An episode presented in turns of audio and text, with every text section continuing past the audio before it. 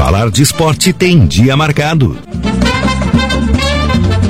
Programa Pelotense Esportes. Toda segunda-feira, das 20 às 22 horas, é sempre um bom programa. Programa Pelotense Esportes. Bate-papo esportivo com muita opinião, atitude e bom humor. Patrocínio Unimed Pelotas. O melhor plano de saúde é viver. O segundo melhor é Unimed. Corrida do Ouro, a maior rede lotérica da Zona Sul. Bazar da Cerveja. Realize seu happy hour ou evento conosco. Santa Cruz Esquina Voluntários, de segunda a sábado, a partir das 18 horas. Realização Rádio Pelotense 620 AM. Todo mundo ouve.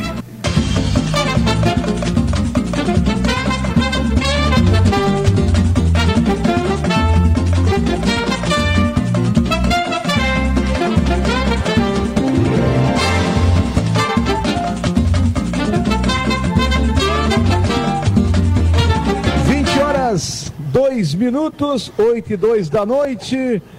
Temperatura alta em Pelotas. Estamos chegando com o nosso Pelotense Esportes aqui direto do Bazar da Cerveja. 25 graus numa segunda-feira, dia 28 de outubro de 2019. Falamos aqui do Bazar da Cerveja. Desde 7 horas já estamos aqui, aguardando para iniciar o programa. Claro, das 7 às 8 já tomamos aquele choppzinho, porque com esse calor não tem como segurar. Não. O Jeverton Duarte, por exemplo, já tomou 14. Não, eu não bebo, meu amigo. Chopes. É, é, quando o cara já atravessa assim é porque ele já perde a razão. Porque já tomou e não quer assumir. Tá bebendo escondido. Como é que ele vai estar tá hoje, né? É, vamos ver. Vai estar tá irritado. Tá bebendo escondido. Vamos ver se ele vai estar soltinho, né? Vamos ver se ele vai estar soltinho no programa. Muito bem, Paulo Couto está na central técnica do programa. Vamos até às 10 da noite com o bate-papo de todas as segundas-feiras aqui no Bazar da Cerveja. Principalmente o nosso foco, claro, é a dupla Brapel, Pelotas, o Brasil, o Brasil, o Pelotas, Chavante, que joga amanhã pela Série B do Brasileiro, o Lobão, que jogou ontem, venceu e praticamente está muito bem encaminhado aí para a próxima fase da Copa Seu Verardi. Perdão, Sérgio Cabral, para a Copa Antônio Carlos Verardi. Sem intimidades. O Pelotense Esportes para Bazar da Cerveja, loja pioneira em cervejas artesanais, aqui na cidade de Pelotas, conta com 15 torneiras de chopp, diversificando estilos para levar aos seus clientes as melhores cervejas do estado e do Brasil. Para acompanhar, Servimos deliciosos petiscos com ótimos preços. Realize o seu happy hour ou evento aqui conosco. Bazar da Cerveja, Santa Cruz, esquina Voluntários da Pátria, aberto de segunda a sábado a partir das sete da noite. Corrida do Ouro, loterias das 11, 14, 18 e 21 horas, com o prêmio pago no dia da aposta. Corrida do Ouro, nossa tradição é ter você como cliente. Unimed Pelotas, Faça seus exames preventivos com avaliação médica a partir de 290 reais na modalidade particular. Você pode interagir com a gente através do 984 311 620. Você pode mandar a sua mensagem aqui para o Pelotense Esportes. Como eu disse, uma segunda-feira agradabilíssima. Né? E o Paulo Couto está na central técnica a partir das 10 da noite tem A Noite é Nossa com o comando do grande Paulo Couto. Muito bem, assuntos, né? Vamos falar bastante, como eu disse antes, da dupla Brapel, Brasil quase chegando lá no seu objetivo, que é permanecer na Série B, o Pelotas quase chegando lá, que é o objetivo de chegar numa competição nacional. Falta pouco, falta a semifinal, e aí já vai garantir vaga. Né? Que mais? Temos a reta decisiva do Campeonato Brasileiro da Série B. Tem um jogo já em andamento, seis minutos do primeiro tempo. Na Vila Capanema, Paraná e Curitiba, Londrina. Paraná e Londrina abrem a décima, a trigésima segunda rodada. Melhor resultado para o Brasil aí, acredito que seja uma vitória do Paraná, empate, por aí, né? Deixar o Londrina lá atrás, né? Brasil que joga amanhã, 7h15 da noite, no Serra Dourada contra o Vila Nova. Jeverton Duarte está conosco, Vinícius Guerreiro está conosco, André Miller está conosco. Daqui a pouco vamos anunciar o nosso convidado de hoje. Vamos falar sobre futegolf. É, Pelotas tem futegolf. Aliás, começar com o Jeverton Duarte, que é um exímio jogador Futegolfista. de futebol, futegolf, né? Jeverton com um taco na mão é muito bom, sabe tudo. Não é de taco golfe? Como não? Futegolfe não. Ah, achei que fosse taco. Golfe é com taco. Ah. Futegolfe é com pé. Ah, com pé, achei que tivesse taco envolvido. Não, Não, tem, não tem. Desculpa, Jeverton. Então, atrapalhei. Depois o nosso convidado vai falar sobre isso. Eu achei que tu usava o taco para jogar o golfe, não veio. Ah, é Duarte. engraçadinho, né, cara? Como é que tá, Jeverton? Tudo bem? Muito bem, meu graças a Deus. Boa noite a todos. Tá mais magro? Eu tô Ah, notando. tá, hoje tirou. Eu estou, Não, hoje tu tirou o dia. eu estou notando que Ah, hoje é o dia, né, mais cara? magro. Não sei se é a camisa cor-de-rosa que ali caiu muito bem. Aliás, os homens, alguns têm preconceito em usar rosa. O senhor não tem, né? De Certamente. maneira alguma, de maneira alguma. Adoro. Hã? Picolé de napolitano. Pro- pode processar. falar. Posso tirar a tua garagem? O André que Processo. falou. Eu não Quer perder a tua garagemzinha? O André que falou. Não fui eu. Boa noite, Ah, boa é noite a verdade? todos. Boa noite, André, Tudo bem, Vinícius, André? o convidado. Elcio, né? Boa noite, boa noite Monassa. É, quanto à bebida, viu, cara, eu dei uma parada. Né? Eu não julgo, não. Eu devo voltar, não sei quando. Mas quando eu voltar, se prepare. Por enquanto fica na água. Eu- Eu, eu- suco no Guaraná. Eu- Sabe o que eu detesto, cara? É As omissões sobre algumas coisas. E o julgamento junto. Né? É, aí eu faz um tempo que eu não tomo, que eu não bebo, né, cara? E aí eu vou ficar, oh, pois é, blá, blá, blá. não, cara, quem quiser faz o que quiser da sua vida, cada um sabe das suas responsabilidades. Uma decisão tua, né? Sim, parei, vou voltar na hora certa, não fiz promessa, não pedi nada a Deus, só parei. Eu devo ter cerveja no organismo até 2090, né? Então, dá um tempinho só, mas quando voltar é legal, eu vou nos lugares que eu tenho que ir, né? Tomo minha água, né? Às vezes eu tomo um vinho, né? Um Bom. vinhozinho e tal. Não, ponto, mas não é julgamento nenhum, né? Todo mundo sabe que é melhor assim. Quanto ao futebol, um jogo muito ruim do Brasil, é a minha opinião, né? Mas conseguiu um objetivo, que é um ponto. Né? Tu- do- como é que é? Frigir dos ovos, né? Tranquilo. Né? O Pelotas fez um jogo interessante, onde se eu esperava mais do São Borja, sim, eu acho que eles também, como entidade, esperavam mais. Mas eu não vou falar aqui de um time de terceira divisão contra o time de Série A. Aí eu vou nivelar por baixo que eu não gosto. Meu comportamento no futebol é, se tu tá na terceirona, tem que ter comportamento de jogar futebol. E o São Borja vem fazendo isso, fez a segunda melhor campanha, só que agora pegou um grande que no Tava seu... invicto até ontem. Até ontem, perfeitamente. Então não eu falei, mandei uma mensagem pro Eduardo Rocha, que é o diretor junto pro Elvio lá, que não desanime. Né, porque nessas horas é muito fácil a, a mão na cabeça e o pé na cabeça e te enterrar. Não, o torcedor de São Borja continua acreditando. Certamente tem um jogo muito difícil. Não falarei impossível, de maneira alguma, mas o São Borja tem uma condição de, em casa, junto ao seu torcedor, pelo menos se sair, sair da competição, demonstrar tudo que demonstrou até agora.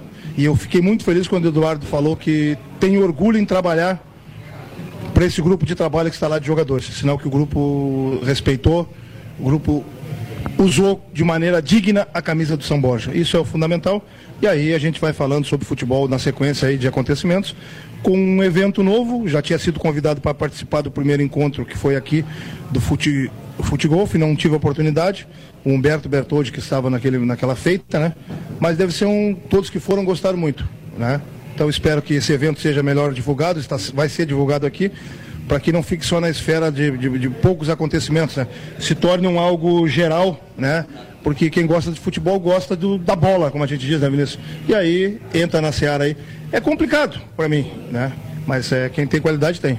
Não, mas tu ia representar muito bem a imprensa. É muito corrido, não, muita lomba. Deixa assim. Aquele Boa noite a todos. ali funciona. Ia funcionar bem lá, né? Vinícius, com certeza. Grande Jeverton Duarte, né? Nós estamos aqui num, num ambiente muito legal, que é o Bazar da Cerveja, as janelas estão abertas e as pessoas passam aqui, olham o Jeverton Duarte com essa camisa maravilhosa, abando para Jeverton, tiram um selfie. Lembrou bem o Elcio aqui, é outubro rosa, né? Outubro Rosa, exatamente. Eu, amanhã eu vou sair com a minha, viu, Jeverton? Ah, Vinícius, o Guerreiro, Como é que está a Vossa Excelência? Está bem? Bem, boa noite a todos. O senhor está hoje muito ranzinza por causa do futebol apresentado pelo Brasil? Está satisfeito com o futebol apresentado pelo Pelotas? Qual é o seu tópico principal hoje? Boa noite. Ah, eu acho que foi dentro do esperado os dois. O Brasil, quando a gente ficou sabendo a escalação inicial, mais uma vez com o Leandro Leite Washington, com o Juba na ponta esquerda, a gente sabia que o Brasil ia ter dificuldades para criar e foi exatamente isso que, que, ocorreu no primeiro tempo. Foi um primeiro tempo muito ruim no Brasil em termos de propor jogo, de criar situações ofensivas, mas é aquilo que o Brasil tem feito uh, um pouquinho melhor em alguns momentos, um pouquinho pior em outros, mas oscilando bastante, mostrando uma dificuldade muito grande, tanto é que é a equipe que menos finaliza na, na Série B e a equipe que menos espera gols né, na Série B e até depois a gente pode aprofundar isso. Vila Nova é a segunda equipe que menos se espera os gols, então esse confronto de terça-feira eu até puxo amanhã que é um jogo que não se espera muitos gols. Claro que no futebol tudo pode acontecer, mas são dois ataques que tem muita dificuldade de botar a bola na rede. E o Pelotas pegou um adversário uh, mais fraco, bem mais fraco tecnicamente, né? Tem, claro, o Chiquinho, que é um jogador que fez um golaço, como já tinha dito, que poderia desequilibrar, o Jajá, que é um jogador experiente, mas o resto da equipe é bem abaixo do, Pelotas e o Pelotas vem apresentando um nível de futebol dentro da copinha muito interessante, principalmente com a chegada do Piccoli, que foi manter o time concentrado, ligado, com mais uh, com mais liberdade no ataque e tem conseguindo construir muitas chances ofensivas e tem aproveitado e botado a bola na rede. Então era exatamente o que eu projetava durante a semana, foi o que ocorreu no, nos dois jogos do fim de semana. É isso aí, Vinícius Guerreiro com a gente, vai ficar até às 10 da noite, um dos participantes aqui do nosso Pelotense Esportes. André Miller foi comentarista do jogo do Pelotas ontem e falou também, viu também certamente o jogo do Brasil. E aí, André, o fim de semana com a dupla Brapel, bem encaminhada, a dupla Brapel, para mim, Brasil próximo do seu objetivo, Pelotas também, né? É, eu acho, boa noite, né? eu já vi aqui me intrometido em algumas oportunidades, mas não dei boa noite. É, a atuação, principalmente do primeiro tempo do Brasil, não foi boa, mas o resultado para mim foi. Claro que se tivesse ganho, teria encaminhado muito bem já a permanência, que eu acho que está. O importante para o Brasil é somar pontos. E ele conseguiu somar um ponto num jogo de dificuldades em que ele apresentou os problemas que a gente está acostumado. Uh, talvez o Brasil tenha mais pontos do que futebol apresentado na, na competição, porque tirou alguns coelhos da cartola aí durante a Série B que estão, nesse momento, dando uma tranquilidade a mais. É, mas a dificuldade técnica do Brasil é, é evidente. Quando o Vinícius fala aqui em, em Leandro Leite e Washington, eu vejo também uma dificuldade muito grande de uma saída mais qualificada de bola de trás. Agora, em relação ao Juba, eu acho que ele está dentro da proposta, da ideia, dando uma, uma boa resposta. E o Pelotas, não, é, hoje, é, daqui a pouco vão imaginar aqui que a gente está comparando Pelotas e Brasil. As realidades são incomparáveis hoje, né, de Brasil e de, de Pelotas em relação a competições. Mas o Pelotas está fazendo o que tem que ser feito, né? Está sobrando diante de adversários frágeis, né? De baixa qualidade. São Borja na terceira da terceira divisão, embora tenha mais investimento em relação a adversários uh, recentes aí, como Cruz Alta e 12 Horas e União Harmonia. Eu também esperava mais do, do São Borja, como disse o Jeverton, mas fez quatro e poderia ter feito até mais e é o que precisa ser feito, né? Contra adversários inferiores, menores tecnicamente, precisa golear e é o que Pelotas fez aí, encaminhando muito bem a, a sua classificação à próxima fase da competição. Eu já recebo mensagem aqui, Monas, dentro da tua competência, já característica conhecida, né? Tu entra mais uma vez para a história, porque entrevistaste um mudo, né, no jogo do, do Brasil. e o pessoal está pedindo a entrevista. É, várias pessoas me perguntaram se não tínhamos como. É, que é um personagem, tanto o. O, o, o Éder. O Éder, né? Popular mudinho lá mudinho. Do, do Brasil. E é. ele se comunicou bem contigo, né? Sim, a, a, um doido e um mudo junto, não tem como não dar certo, né? ah, na verdade, assim, ó, ele mesmo não gosta de se chamar de, de Éder, né? Chama de Éder, ele não responde, chamar de mudinho. Como os jogadores do Brasil não falam, obviamente que eu entrevistei o Mudo. E eu, obviamente que não vou traduzir o que o Mudo falou, mas falou poucas e boas. Grande Mudinho. Te contou muita fofoca ou não? Bastante. Ah, se o Mudo falasse, meu Deus do céu. É verdade. Aliás, é uma pauta depois, até nós voltarmos, né? O pessoal está perguntando, afinal de contas, tem bronca ou não tem dos jogadores do Brasil com a imprensa, por não quererem falar? Depois, depois de eu falar sobre isso, porque agora eu vou anunciar, Vinícius, os nossos dois convidados de hoje, dar uma palhinha pra gente aqui sobre futebol, o Elcio Schultz e o Tura. É, rapaz, futebol, é isso mesmo, Elcio? Tudo bem? Boa noite. Boa noite, boa noite aos ouvintes da Rádio Pelotense, a todos os amigos aí. É, exatamente, meu amigo.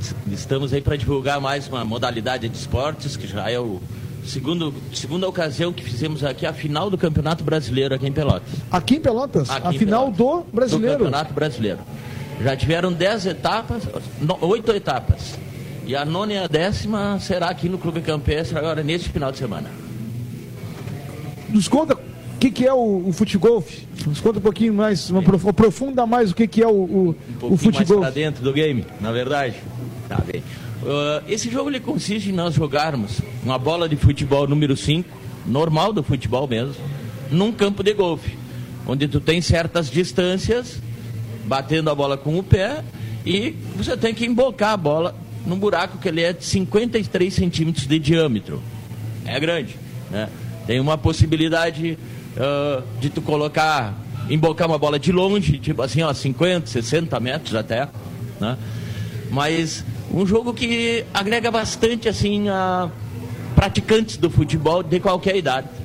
É muito fácil de jogar. As regras são as mesmas do golfe, mas são básicas, né?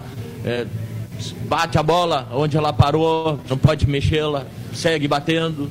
De repente, chega nossa amiga aqui, o Eduardo, chega lá, dá uma na água. Não tem problema, você tira da água e bate a terceira. Entende? Então, é muito dinâmico e fácil de jogar. É só com, aparecer para ver. Com, com, quantos jogam? A gente geralmente sai em turma de três jogadores. Três cada jogadores. um com a sua bola. Né? Larga do tido um, que a gente chama, cada um batendo a sua bola, não pode interferir no jogo do outro. O jogo é, o jogo é individual. É, compete, né? É, tem individual e, e tem por, por equipes né? também, Deco. Nós é. temos agora esse ano, nós começamos a fazer o Campeonato Brasileiro de Seleções Estaduais. Então tem Rio Grande do Sul, Santa Catarina, São Paulo, Paraná tem duas equipes e Rio de Janeiro. É, e, e para quem também não se familiariza muito com o golfe, né, tu tem um determinado número de chutes para cada buraco. Né, enquanto menos chutes tu conseguir alcançar o objetivo, mais tu pontua, né? Mais tu fica na frente no, no placar lá, exatamente. Quanto menos chutes é que vai sair o vencedor da, da etapa. Onde é que surgiu o futebol? O futebol surgiu há 12 anos na Holanda. Era um, um cara que praticava golfe, não sei que problema que deu nele lá, mas praticava futebol também. E, e ele queria jogar, ele queria inventar um jogo diferente no campo de golfe. Ele não podia mais jogar golfe, praticamente, aí ele começou a bater a bola com o pé numa caçapa maior. E na Europa, então, esse jogo ele evoluiu muito. Eles estão muito adiante de nós, assim. Até aqui, na verdade, na própria Argentina também ele chegou bem antes que para nós aqui no Brasil. Interessante falar que nessa etapa, por exemplo, do Campeonato eh, Brasileiro, qualquer um pode jogar, né?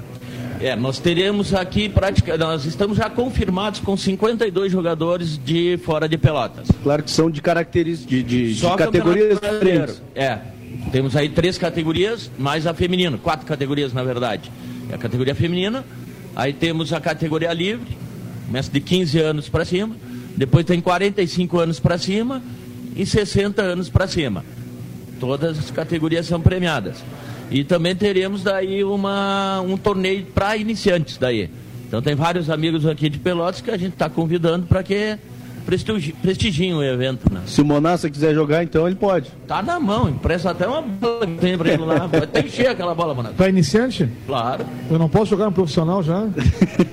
Sou bom Ah, nisso. nem sou o cara aquele, aí vareia. Sou bom nisso.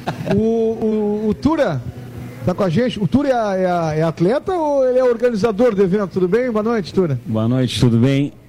Não, na realidade, é, eu estou só ajudando aí o Elcio e Humberto, estou na, na comissão de, de base, né? Ajudando aí o evento. Mas uma coisa que eu gostaria de, de enfatizar, assim, que eu acho, é que o que, que a gente encontrou no pessoal do futebol? Aquele cara que já não, não, não, não quer mais o contato físico, né? Esse Do- cara sou eu. do, ah, do futebol, não quer aquele, não quer sair dali e, e- e perder o trabalho porque deu uma paulada no menisco, sei lá. Aquele cara que acha que está fora de peso, ou aquele magrinho de óculos que nunca se, se adaptou bem com, com a turma.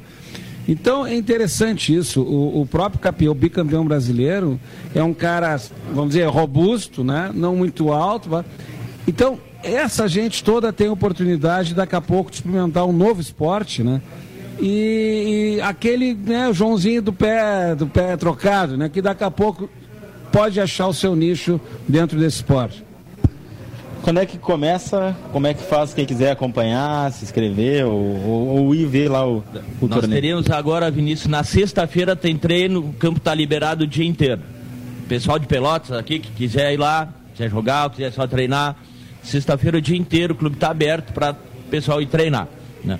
Aí depois nós teremos já na, na- de manhã às 8h30, teremos aí a individual, que são 18 buracos daí, todo mundo joga. Depois nós teremos às 11h30 o campeonato por equipes daí. Aí está sendo disputada a semifinal no sábado e a final no domingo. Por equipes. Só para salientar uma, Monasa, para dizer assim, do nosso convidado, Tura, Boaventura Centeno. Ele foi protagonista do futebol aqui no Rio Grande do Sul. Foi ele que ligou para mim lá de Itapema, quando ele viu lá fazendo uma etapa do brasileiro, fazendo os buracos no campo de golfe. Ele ligou para mim e eu meu amigo Anderson Rodrigues, a gente fez um, dois buracos lá no clube. Pegamos uma bola e disse, vamos ver como é que é esse negócio, então. Bater na, nessa peronha aqui para ver o que, que dá, né? E na outra semana daí, botei a bola embaixo do braço e fui lá jogar a etapa. E depois trouxemos aqui para Pelotas. Daí, Pelotas e o Rio Grande do Sul, na verdade. Que é o primeiro campo de futebol do Rio Grande do Sul. Quem são os melhores jogadores do, do país atualmente? Atualmente, Deco, ah, é o Cris Verbinski, de Curitiba. Né? Ele é bicampeão brasileiro, ele se sagrou campeão aqui no, no ano passado, aqui no clube, na última etapa, com quatro, taca- quatro chutes de diferença do segundo colocado. Já havia sido campeão anteriormente. E foi o melhor colocado na Copa do Mundo do Marrocos o ano passado, lá em Marrakech, dos brasileiros. Ele é o que está assim, ele está um pouquinho distante, assim, ele está muito legal. E tem o pessoal de Campo Largo ali, o Marcos Krupa joga muito bem, o Vinícius. E o Humberto Bertoldi aqui está comendo a bola também. Está jogando tri bem, ele já está praticamente, na classe 45 anos, praticamente ele é o campeão brasileiro, praticamente. Não vou dizer assim, ó, tá, mas ele tá bem demais assim, tá voando. Vocês participaram do Mundial também, né? Sim, exatamente. O ano passado nós fomos junto com a delegação do Brasil para Marrocos. Eram 18 convocados que estivemos lá. E eh, tínhamos em 556 futebol-fistas jogando do, do, do mundo inteiro. 36 países jogando. Foi um negócio maravilhoso, fora de série. Não é um esporte olímpico ainda. Ou pode vir a ser? não é olímpico ainda. Tá numa peleia, mas a fila é grande. E ele é um esporte novo, né, Unás? Tem 12 anos apenas. É, Tem eh, ex-atletas famosos que jogam, né? Tem um monte. Agora na Florida Cup, que houve agora esse ano, na Flórida mesmo. Agora, eu ontem estava assistindo um vídeo no YouTube, o Zico, o Denilson, vários atletas, vários ex-jogadores assim, ó, de ponta jogando. Ah, na Argentina aqui, o que ficou o terceiro melhor do mundo lá na Copa do Mundo foi o Pablo Ayala, capitão da seleção argentina. Eu, eu nu- numa ocasião lá no campo de Montgomery, lá em Marrakech, eu joguei com o, com o francês, falei o nome, era Di- Didier Anel, Anelka. que era da seleção francesa. Tem os caras fora de série, que jogam ali, vários. e o Daniel Carvalho, junto com o Boaventura, foram quem praticamente fizeram o campo aqui do clube na ocasião. Tava junto, deu uma assistência, mas quem batia na bola e veio a distância lá da onde nós íamos marcar, foi o Daniel que bateu. E aí nós determinamos no campo como é que foi. E joga ali com nós, esporadicamente joga ali com nós. E sabe, Bonas, quem foi o, o campeão do primeiro torneio da imprensa de futebol? Vinícius Guerreiro? Vinícius Guerreiro. Exatamente. Por isso que ele tá com essa marca toda aí. É, já. É, por isso que ele não. ele Olha é- aqui. Pode antes do Vinícius. Só porque Nossa- não foi, Gerard, senão não ia dar nem Ah, graça. nada disso. Nosso campeão tá ali. Quais as dificuldades da divulgação desse esporte? Que eu lembro que foi o Humberto que foi de- veio aqui, né, André? Isso. Não, e foi no, no programa lá também, né? Na TV Com. E agora tu aqui. Quais as dificuldades que vocês estão encontrando para divulgar esse esporte? Que pelo que eu tô vendo, né? a- de não estar perto, mas vejo que é um interessante, né? É, a participação, o jeito do jogo, né? E com o que a gente mais gosta que é a bola, né? Qual a dificu- a dificuldade de, de- de divulgar, de divulgação e aonde vocês não estão conseguindo dar uma entrada mais forte para que ele se possa virar um esporte olímpico? Exatamente, Ederson. O que que ocorre assim? Quanto ao esporte olímpico, nós tivemos agora na última Olimpíada aqui no Brasil, né, o golfe voltou a ser olímpico. Depois de quantos? 100 anos, tu? Acho que foi 100 anos. É um dos esportes mais antigos, é 500 e tantos anos que apareceu na Escócia. Ele voltou a ser olímpico agora no Rio de Janeiro de 2014 o golfe, que é um esporte praticado pra caramba e, e- e paga bem, é, é grande a premiação, entende? Né? Ah, o que, que ocorre no futebol? Ele é um esporte, um esporte novo. Né? A gente está tentando agarrar o pessoal, levar, arrastar lá para o clube, levar, a gente disponibiliza horário para o pessoal chegar, treinar com nós. Mas às vezes o pessoal tem um receio de se lesionar, ou coisa assim. Mas tu não precisa chegar lá e bater na bola com toda a tua força. Tá aqui o guerreiro que chegou lá, bem Batendo com toda a força e depois vi que não era que tinha que bater com toda a Não, força. Exatamente. Não é tanto força, é mais jeito. Mas realmente a gente tem uma dificuldade para pegar o pessoal do clube, dos clubes mesmo aí, né? Tirar de lá e dizer, ó, vamos lá caminhar com nós, vamos lá, fazer aquele joguinho lá que é diferente. E sabe que todo mundo que vai adora, Gerson. Só que sacanearam o, o Matheus Trindade no jogo lá. Colocaram um imã na bola dele que ia sempre pra água, né? A perninha esquerda acho que tava batendo com a perninha errada. O, o tempo não. Tava com tênis adequado nada para, o desenvolvimento do, do jogo, ou sim? Tu sabes Com chuva, dá pra jogar com ou não? chuva dá uma dificuldade.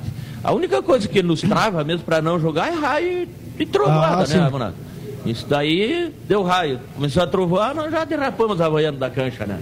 Não dá pra ficar. O clube campestre é um clube apropriado para. já adequado, então, para o futebol. Ah, os jogadores que vêm aqui de todo o Brasil, que vieram ano passado, tá? Ah, veja bem, esse ano foi liberado o campo olímpico de golfe na Barra da Tijuca, no Rio, para o pessoal fazer um, um- um campo de futebol. Mas o pessoal que veio o ano passado aqui jogar com nós, todos eles disseram, é o campo mais lindo e mais agradável de jogar dos, dos que nós jogamos as etapas do brasileiro. Nós jogamos em Itapema, em Santa Catarina, no Paraná, eh, em São Paulo, Rio de Janeiro. Né? Jogamos, agora esse ano a etapa no Rio de Janeiro foi no Japeri, que não haviam liberado o Campo Olímpico. né? E então agora na próxima será no Campo Olímpico. Então todo mundo adora o campo daqui pela arborização que tem no clube. Ele tem um relevo que é interessante, ele não é demais, ele não é plano, é, tem bastante água que entra em jogo. Todo mundo adora isso, tem que bater por cima d'água lá, um tiro de 50 metros. Hein, Gerson? Em cima- Se ela cair na água, vai ter que buscar a peronha, bota pro lado de cá e vai de novo. Tá? Tem uma penalidade. Ah, é? Pegamos com um bambu e um arco lá, tira da água, vamos de novo. Tem isso. Tem VAR? Futebol não? Não tem ainda. Agora nós É tranquilo um- para analisar a jogada ali, tô brincando. Mas é tranquilo para analisar a jogada, tudo não. Ah, exatamente. Sim, por isso que eu tô dizendo, para analisar a jogada ali, como é que foi, como é que, quem é que. São os próprios Os atletas, próprios é atletas que, que, comandam tudo. que têm essa responsabilidade. É, a gente tem é, como o golfe. É, é um jogo de cavalheiro. Não tem árbitro nas turmas, não tem Sim. juiz, né? Porém tem regras. Você tem que cumprir as regras. No momento que você saiu fora, que você botou uma bola na água, você leva uma penalidade. De repente tua bola está fora do campo, tem estacas que demarcam o campo. Né? Se tua bola tem uma linha imaginária, com uma estaca que fica aqui e outra lá, tua bola está um pouquinho fora, você entra num consenso com os outros que tua bola está fora ou está dentro. Você não vai chegar e mentir para os companheiros, não, mas ela está dentro.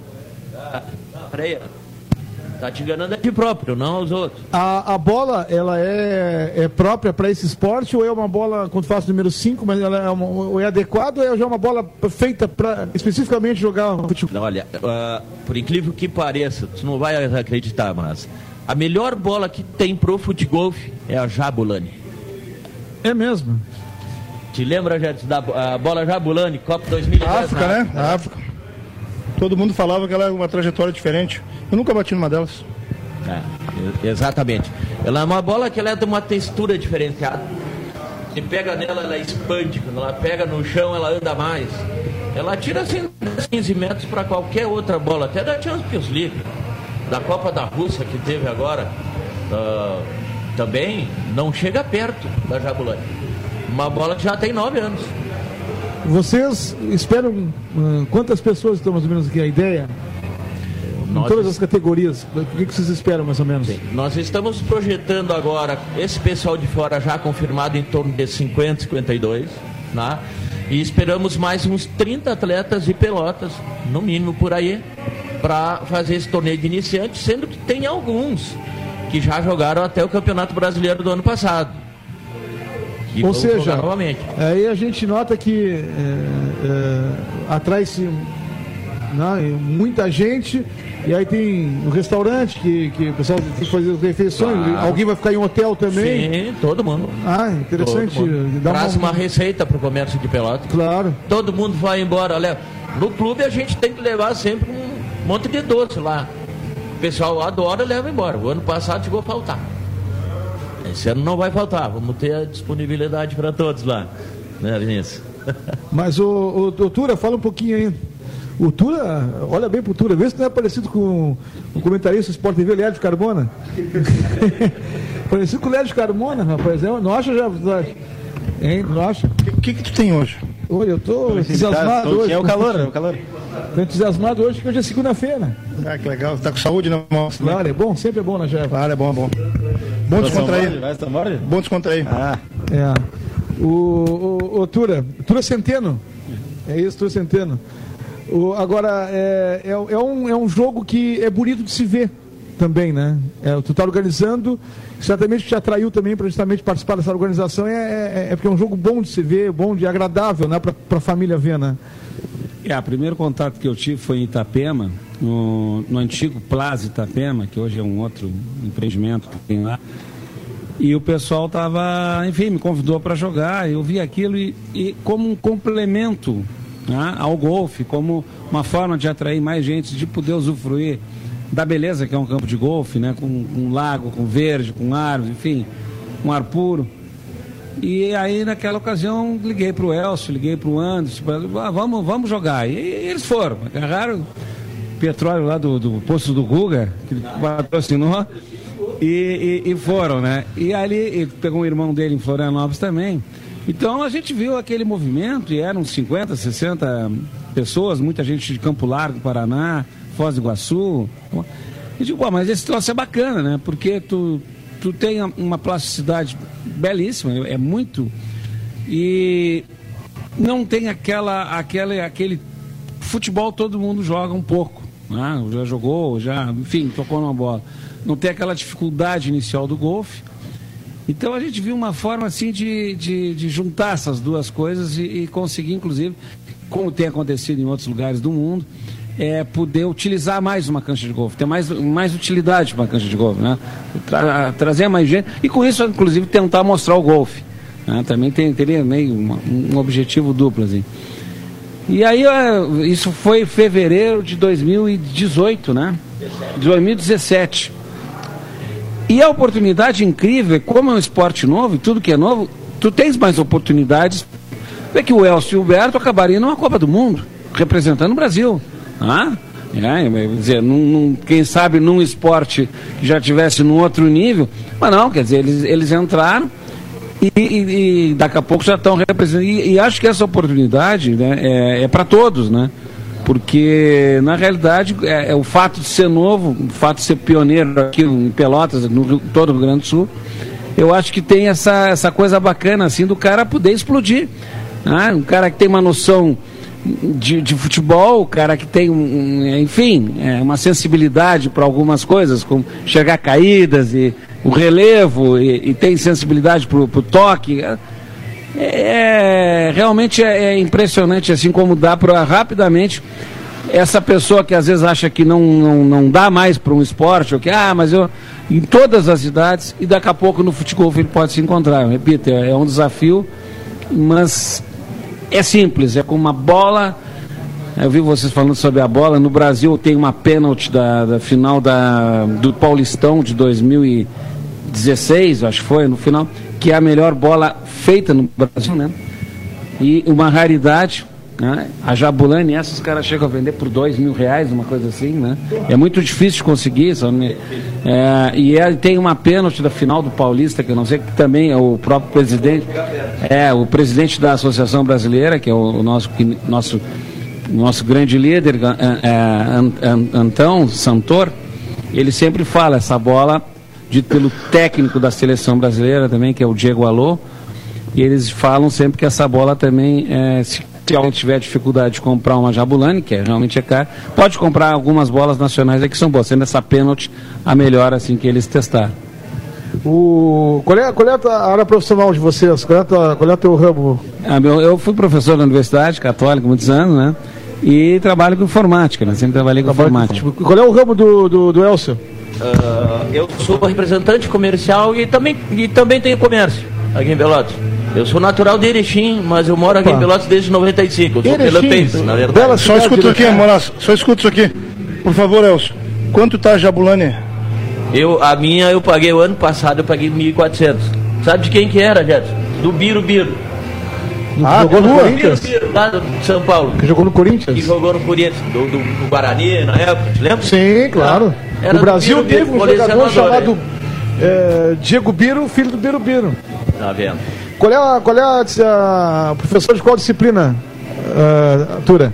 Ah, eu lecionava a área de sistemas de informação. Sistema de informática? Sistemas de informação, é. Legal, legal. É, exatamente. Empreendedorismo também. Com certeza. Também. Lá da tá Católica, bom. lá. Já o Elcio, então, é no ramo... E tem um comércio. Legal, vai anunciar em breve na Rádio Pelotense, pode ter certeza. vai Sai daqui, contrato assinado. E já com a Rádio Pilotense. Olha só, Elcio, agradeço demais a, a, a, tua presença, não que eu esteja correndo com vocês, imagina, pode ficar com a gente aqui, mas por ter dado o recado de vocês aí, sucesso, depois divulgue pra gente, certamente estaremos divulgando na próxima semana aí, como é que foi o evento, fica à disposição sempre o microfone da Rádio Pirotense. Certamente, Monato, eu fico muito agradecido pela oportunidade, pelo convite que nos trouxe até aqui, pela grande oportunidade de poder eh, divulgar também através desse meio aqui que tem uma, um, ótimos ouvintes e, e, e também o Kiko Vinícius. Vou, vou, levar, arrastar ele para lá final de semana também. E Vinícius? Estaremos vai lá, André vai também. Vamos, vamos repetir a, a dobradinha lá. Né? Já vai liberando ele para nós poder botar na cancha lá, que já chega com troféu, né? Vou me, vou me vingar do Vinícius dessa vez. Ah, é? Quem segundo dessa vez. O, o Matheus é certo que vai ser terceiro, né? Aí a gente define quem vai ser o primeiro. Mas muito obrigado pela oportunidade e, e, faço uma extensão ao amigo, que apareça lá nos visitar também para comer um churrasquinho, que vai ter sexta e sábado lá churrasco. Opa. Não vamos, nós não vamos deixar esses loucos mal, eles vêm para cá e mostrar são bem recepcionados. As tradições gaúchas aí, o pessoal que vem de fora. Exatamente. Obrigado, Elcio. Obrigado ao amigo. Boa noite. Professor Tura Centeno, obrigado pela presença também, sucesso no evento. Disponha da gente. Muito obrigado, e na realidade, como o Elcio já disse, né, muito bem, é, nós é que agradecemos a oportunidade de estar divulgando, né? É, todos os canais de mídia aí são importantíssimos para a gente tentar tocar esse projeto adiante, que ainda é, vamos dizer, ainda é um, é, um, é, um, é, é início, não é fácil, né? É, é, mas as vantagens do início também, né? as vantagens do começo são muito grandes também, para aqueles que forem lá, aparecerem e se dispuserem a, a, a, a jogar o futebol, conhecer o futebol. Esse é o convite que fica para todos os ouvintes da Pelotense. Né? Apareçam e vamos lá para conhecer essa nova modalidade esportiva que está fazendo sucesso no mundo inteiro, as federações estão organizadas no mundo inteiro. E o ano que vem, o Elcio e o Humberto certamente estarão com a seleção brasileira novamente no Mundial de Futebol que será realizado no Japão. Opa! Vocês vão ter que engolir o Elcio e o Humberto. Tá Boa certo, noite. então. Boa noite. Obrigado, Elcio. Obrigado, Altura Centeno, que estiveram aqui batendo papo com a gente, falando sobre o Fute Golfe Clube Campestre no próximo fim de semana. São 20 horas e 42 minutos. Segue Brasileiro da Série B, 42 minutos do primeiro tempo. Paraná e, Cris- e Londrina vem empatando em 0 a 0 Torcedor ilustre. Ou um, tele, um, um está apreciando a partida. O técnico Cuca está lá na Vila Capanema, acompanhando o jogo de Paraná e Londrina 0 a 0 trigésima segunda rodada. Intervalo comercial, depois tem algumas mensagens. Nós vamos passar aqui para o ouvinte, nós vamos ler aqui as mensagens ouvintes e já voltamos com o Pelotense Esportes. Esta é a ZYK 270, Rádio Pelotense, 620 kHz. Música, esporte e notícia. Rádio Pelotense, 10 kW, a mais antiga emissora gaúcha. A Rádio Show da Metade Sul.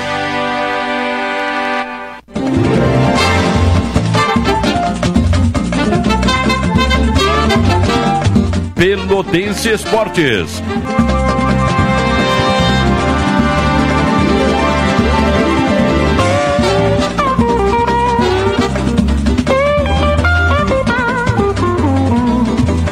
Voltamos, voltamos, 8 horas e 45 minutos, 24 graus a temperatura.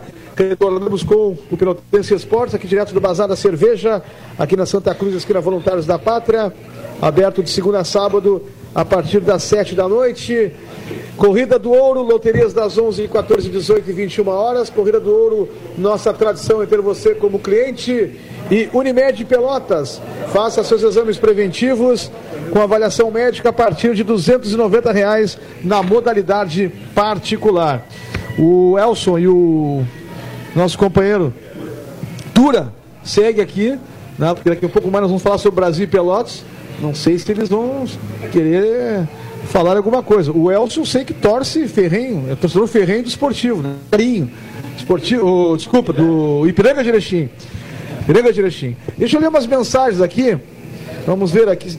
É, Tudo é ao vivo. Se tem alguma corneta, eu posso fazer nada, vou ter que ler.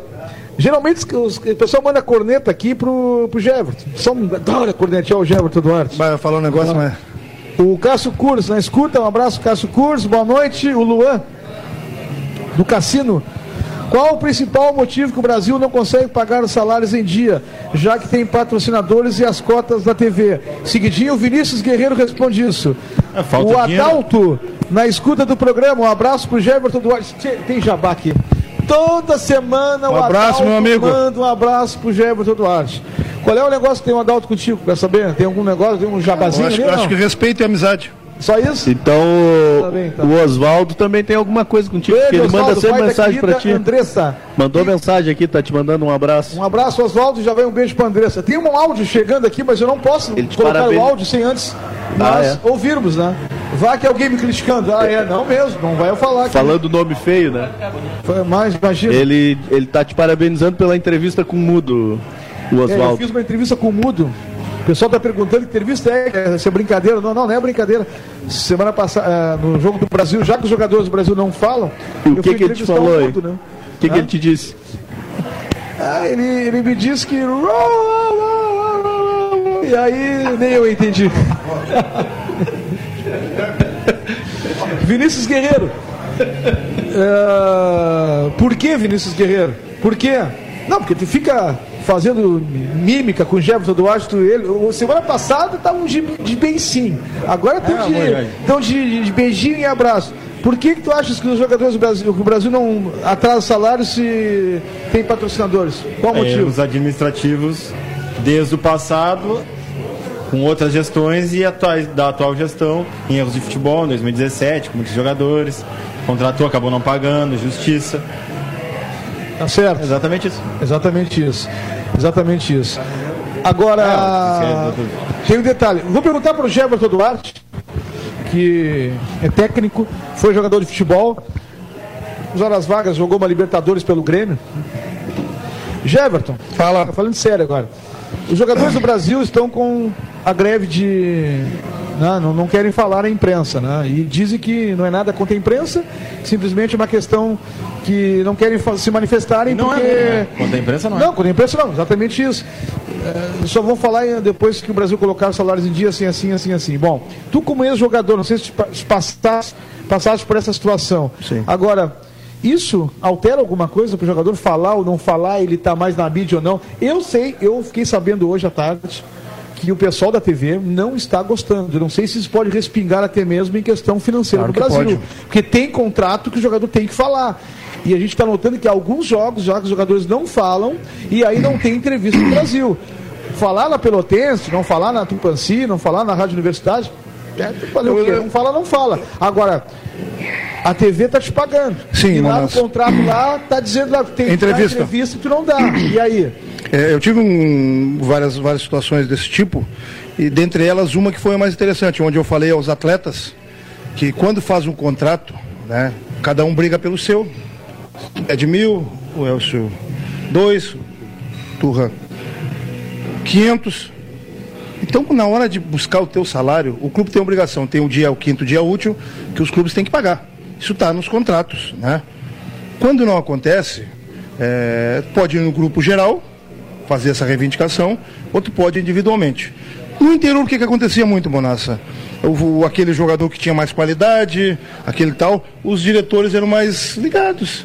Então esse é, sempre vinha um pouquinho, recebia um pouquinho e tal. Eu sempre dizia a eles, os atletas que trabalhavam comigo, que eu estava do lado deles quando a coisa era correta, que de, de, de falassem aos diretores sobre esse problema. Que a gente, se tu ganhar 20 mil e tu não tem dinheiro cinco dias depois do teu dia útil, né? Tu tem que ter um cuidado. Agora, se tu ganhar mil reais, vai faltar o gás, vai faltar comida, N fatores. Pode ter um problema de saúde e te faltar. Conversa com o diretor nessa briga. Aí os caras se reuniam, não ia todo o grupo se reunir. Iam cinco, seis, os tais, os líderes, os, os cobra criadas. E aí vinham de lá daquela reunião, certamente um ou outro não era, não ficava feliz, não gostava da decisão tomada, e aí virava uma balbúrdia no grupo. Não, mas eu não estava na reunião, não tem. Como às vezes chega um diretor no, no vestiário e ninguém fala nada. Todo mundo baixa a cabeça. Então essas circunstâncias aí, eh, eu acho que vai implicar mais algumas coisas, porque quem está pagando é a RBS, ou a RBS não, a Globo. E se o jogador não está dando entrevista, é, porque o Brasil não está pagando, a Globo não tem nada a ver com isso, viu, Manasseh? Como a Pelotense não tem nada a ver com isso, as outras emissoras não têm nada a ver com isso. Então, certamente, talvez venha aí entrar numa uma esfera aí de punição ao clube. E aí tu segue perdendo. Por que, que não está dando entrevista? Eu ouço, ouvi falar muito que é porque não quer expor você mesmo nas perguntas. Mas é simples. Que vão, e aí é uma dica, né? Vá o líder do grupo, ou os líderes do grupo, ou todo o grupo. Sim. E, pessoal, nós vamos dar entrevista, mas só o seguinte, não me falem salário. Exatamente. Fala que eu não joguei nada, que eu sou ruim, mas não falem salário. Eu acho que está faltando, está na hora, de- principalmente dos jogadores mais experientes. Quando eu falo em mais experientes, é, o Christian pode ser o mais experiente com 19 anos. Porque essa história de, de- de experiência, ela não condiz com a tua idade. Né, condiz com a tua conduta. Se pega jogador hoje com 17 anos, já é rodados. E jogador com 30 que a cabeça é uma porcaria. Então vejo no grupo do Brasil jogadores para tirar mais esse peso desnecessário.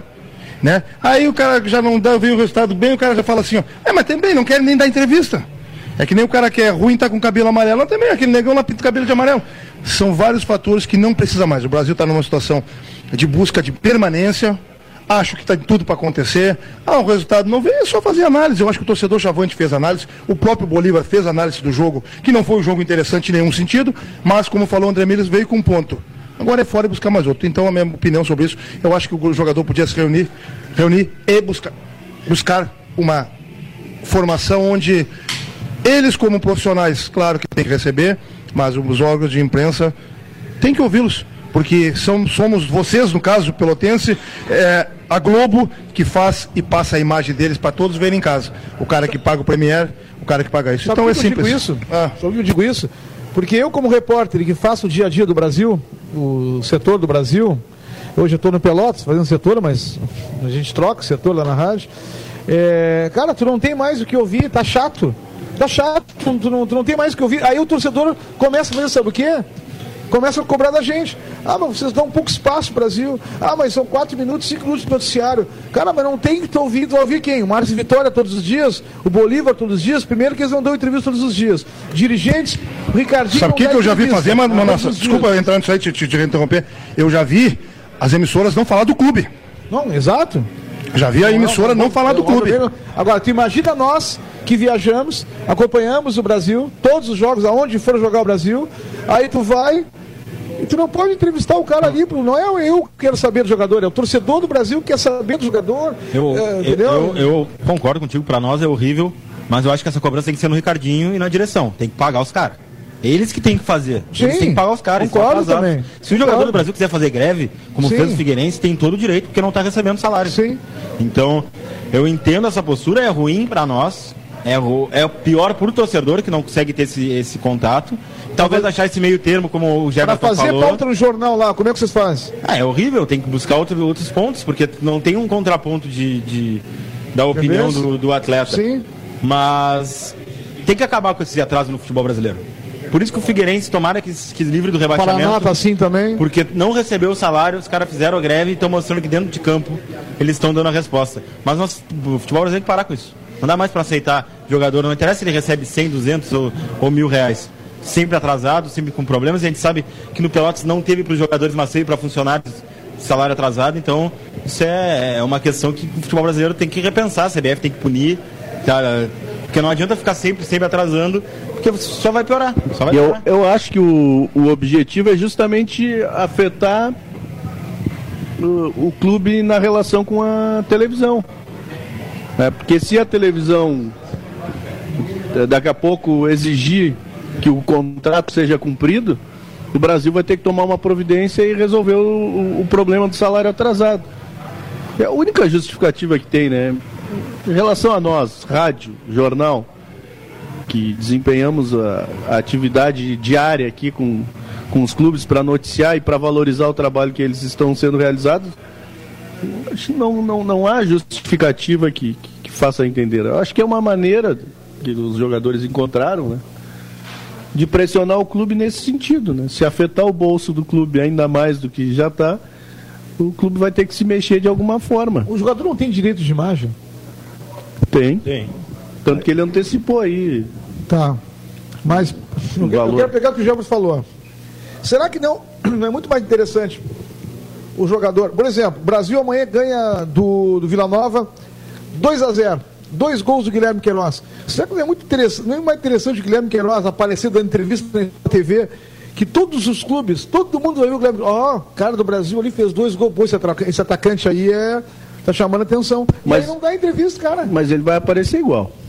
Sim, vai aparecer Tem- ali, mano. os na gols que ele fez no- vai Mas aparece mais, cara, a entrevista, né? chama mais atenção. Sempre tem alguma história eh, que, que o repórter vai ali, conta do jogador. Agora, É, pô, eu acho também, mas só que é o. Tô tentando interpretar o motivo Sim. da. da- É que eles acabaram. ah, Ou eles fazem isso, na minha, no meu alternativo, ou eles fazem a greve, ou eles perdem dentro do campo. Só que se eles perderem dentro do campo, por, disserem, ah, não vamos fazer um. Ah, não estamos jogando porque não estão pagando, já vimos o Vampeta falar, me finge que faz que eu jogo, É, finge que paga, eu finge que jogo. Pra eles, eles acham que vai ser pior a resposta, talvez seja. Ah, aí eu não tenho dúvida daí. Então eles preferiram, pelo menos, eu acho, tentar essa via para estar sempre assim, ó, não estão nos pagando, não estão nos pagando. Tem que saber, todos os dias a gente pergunta para ver se É. vai poder entrevistar alguém. Não, Você sabe o que é o o- diferencial, Monassa? Um parênteses, Deixa. o Brasil tá pagando. Só não tá pagando em dia. Tem mais essa, né? É, o, o parênteses dessa história é o seguinte, que em momento algum essa greve desses jogadores, o não falar, se traduziu no campo. Ah, concordo Até nesse último jogo, onde foi um rendimento, e aí todos que viram, né? Não é só o Gerson, um rendimento abaixo em todos os sentidos. Não houve em momento algum o não querer. O Brasil veio com um grupo reduzido de jogadores e mesmo assim quem entra tem dado uma resposta. Se não é o que todos queriam, que todo mundo quer que jogue bem, seja o melhor time, tem sido uma resposta que deixa o Brasil, é, faltando sete, oito rodadas, sete rodadas, né? Sete rodadas? Isso. Sete pontos à frente do, do, do, do, do- primeiro cara da, da zona. partidas até o fim não cai. Não cai, perfeito. Então não é isso. Eu, eu procuro entender como é esse atleta, porque o dinheiro é teu, tu tem que receber. Talvez o jogador tenha o seu investimento, tenha a sua casinha para comprar, tenha uma troca de carro e tal. Mas é um dinheiro que vai receber. Não falar, a mim não. não eu, eu não vou entrevistá-los, né? No programa que eu faço no resenha, eu tinha em mente levar o Leite, o Oliveira, o Nego Cadu. Não posso porque os caras não falam. Eu acho que eles não vão, entendeu? Mas a perda geral é da, Pelotense que vai todos os jogos, a esse veículo que tu colocasse anteriormente, que é o que paga o geral, que é a Globo, também, né? Eu acho que tem que haver uma composição o mais rápido possível, né? Para que falem. É, o, o jogador de futebol, por melhor, por pior que seja, ele vive de imagem. E a imagem dele tem que ser vinculada a coisa boa. Dentro do campo ela está excelente, não tem o que falar. Precisa só resolver isso aí para que é, volte a harmonia geral e volte as coisas boas. Exatamente. 20 horas e 59 minutos. Antes do intervalo comercial, deixa eu dar uma, uma lida aqui, uma atualizada nas mensagens. Vamos ver aqui as mensagens que chegam. Ah, boa noite, pessoal da mesa. Estamos perto da vaga na Série D. Parabéns ao grupo de jogadores. Estou vendo um grupo mais compacto. O que vocês acham? Só não mandou o nome aqui, vamos ver de quem é o nome. Só manda o nome pra gente aqui, porque a gente não tem o teu nome, bruxo. Torcedor do Lobão. É, depois tu manda o nome pra nós aqui. Ah, vamos ver aqui. Monassa, se a rádio atrasa o salário, tu daria entrevista? Se a rádio atrasa, atrasa o salário, eu daria entrevista. Isso não acontece pela eficiência administrativa. Foi o que o Vinícius falou. Agora, o atraso dos salários do Brasil é só mais um dos reflexos dos erros de planejamento da direção. Seis técnicos em dois anos, dois vice de futebol, não renova com jogadores que deram resultado e depois querem dizer que a culpa é da torcida, que não se associa. O Rafael em Cachoeirinha, abraço, Rafael, é a opinião do Rafael. Boa noite, essa história do Caxias está sondando o Diogo. Será que é uma boa para ele, independente do salário? Gerson Chavante. Pois é, Gerson, informação é que ele já estaria negociando, a gente não sabe, informação que vem de Caxias do Sul. Vamos ver aqui. José Arial, 100% Lobão. Aí, Monassa, tu Chavante doente, como te sente vendo o Lobão ganhar o Chavante em greve? Olha, o, o, o José, primeiro que eu não sou Chavante doente. Quem é Chavante é Chavante sadio. E segundo, que como eu me sinto vendo o Chavante em greve, que a gente está colocando agora, prejudica o nosso trabalho. Mas eu estou vendo bem o Pelotas. Ano que vem eu não quero ir a São Borja, ano que vem eu quero ver o Pelotas jogar uma Série D de brasileiro. É, pelo menos a nós, a Pelotense, pensamos assim, né? Queremos ver o Pelotas jogar um brasileiro, não jogar copinha como há anos vem fazendo, né? É isso aí que eu acho. Amanhã é jogo para ganhar, mesmo fora de casa tem que ir para cima. O Vila Nova vem de mal a pior, diz o André Fonseca. Valeu, André Fonseca. Sobre esses dados aí que trouxe o torcedor do Brasil aqui, seis técnicos em dois anos. O Brasil primou durante muito tempo pela Continuidade continuidade, sequência de um trabalho do Rogério. do Rogério Zimmermann, né? É, depois saiu o Rogério, o Rogério- o até retornou, mas o Brasil não teve uma sequência com um treinador. Não, a- o, o Klemer ficou um bom tempo, né? Klemer, o. Klemer- bom, deixar bem claro uma coisa. O Klemer, para quem não lembra, foi vice-campeão gaúcho. Sim. O Klemer foi vice-campeão gaúcho. E não é para qualquer um. O Klemer foi vice-campeão gaúcho com o Brasil. Ah, então, por favor, né? Ele teve uma passagem boa para o Brasil. O cara que leva um time do interior ao vice-campeonato, Não, teve acabou perdendo um pouco no- na Série B, com erros de gestão de grupo depois, né? É, e, e pegou o Brasil numa situação complicada na Série B, conseguiu uma, uma boa colocação na primeira oportunidade e depois conquistou, a, foi vice-campeão gaúcho. O problema foi a montagem do grupo daquele nível da Série A que o Brasil precisou reforçar que nem louco na reta final do ano passado. Aí as dívidas voltaram a crescer. Pedro Guimarães, eu torcedor do Lobão. Valeu, Pedro. Mandou mensagem para nós. O Izan Zan. Miller Grande da. Silva, o Maguila. Maguila. Boa noite. Para enaltecer o feito do Giovanni Gomes, de 1961 para cá, apenas em três oportunidades um jogador do Pelotas marcou quatro gols num só jogo. Mortosa em 69, Luiz Carlos Gaúcho em 93 e o Silva em 2004. Silva? Silva? Atacante? Centroavante pequeno. Giovanni Silva. É. Ruim que dói, né? Mas fez quatro gols no jogo. Os Carlos Gaúcho. Mortosa em Mortosa. 69, Gaúcho em 93 e o Silva em 2004. Olha só o Giovanni, hein? Tá fazendo história com a camisa do Pelotas, hein? De 61 pra cá, né? Que legal, Giovanni Gomes. Vamos fazer um intervalo comercial. Nove da noite, mais três minutos. Começou o segundo tempo lá no. Antes do intervalo. 0x0 Paraná e Londrina. O Humberto Bertoldi está nos acompanhando, está no Rio de Janeiro, né? O Humberto.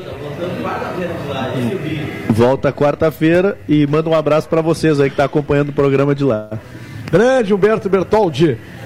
Vamos fazer um intervalo comercial. Já retornamos aqui do Bazar da Cerveja com o nosso Pelotense Esportes.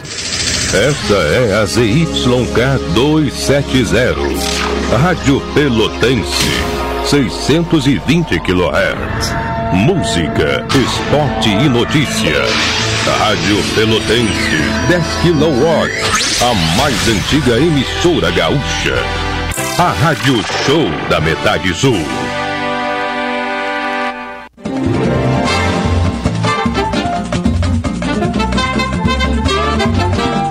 Pelotense Esportes.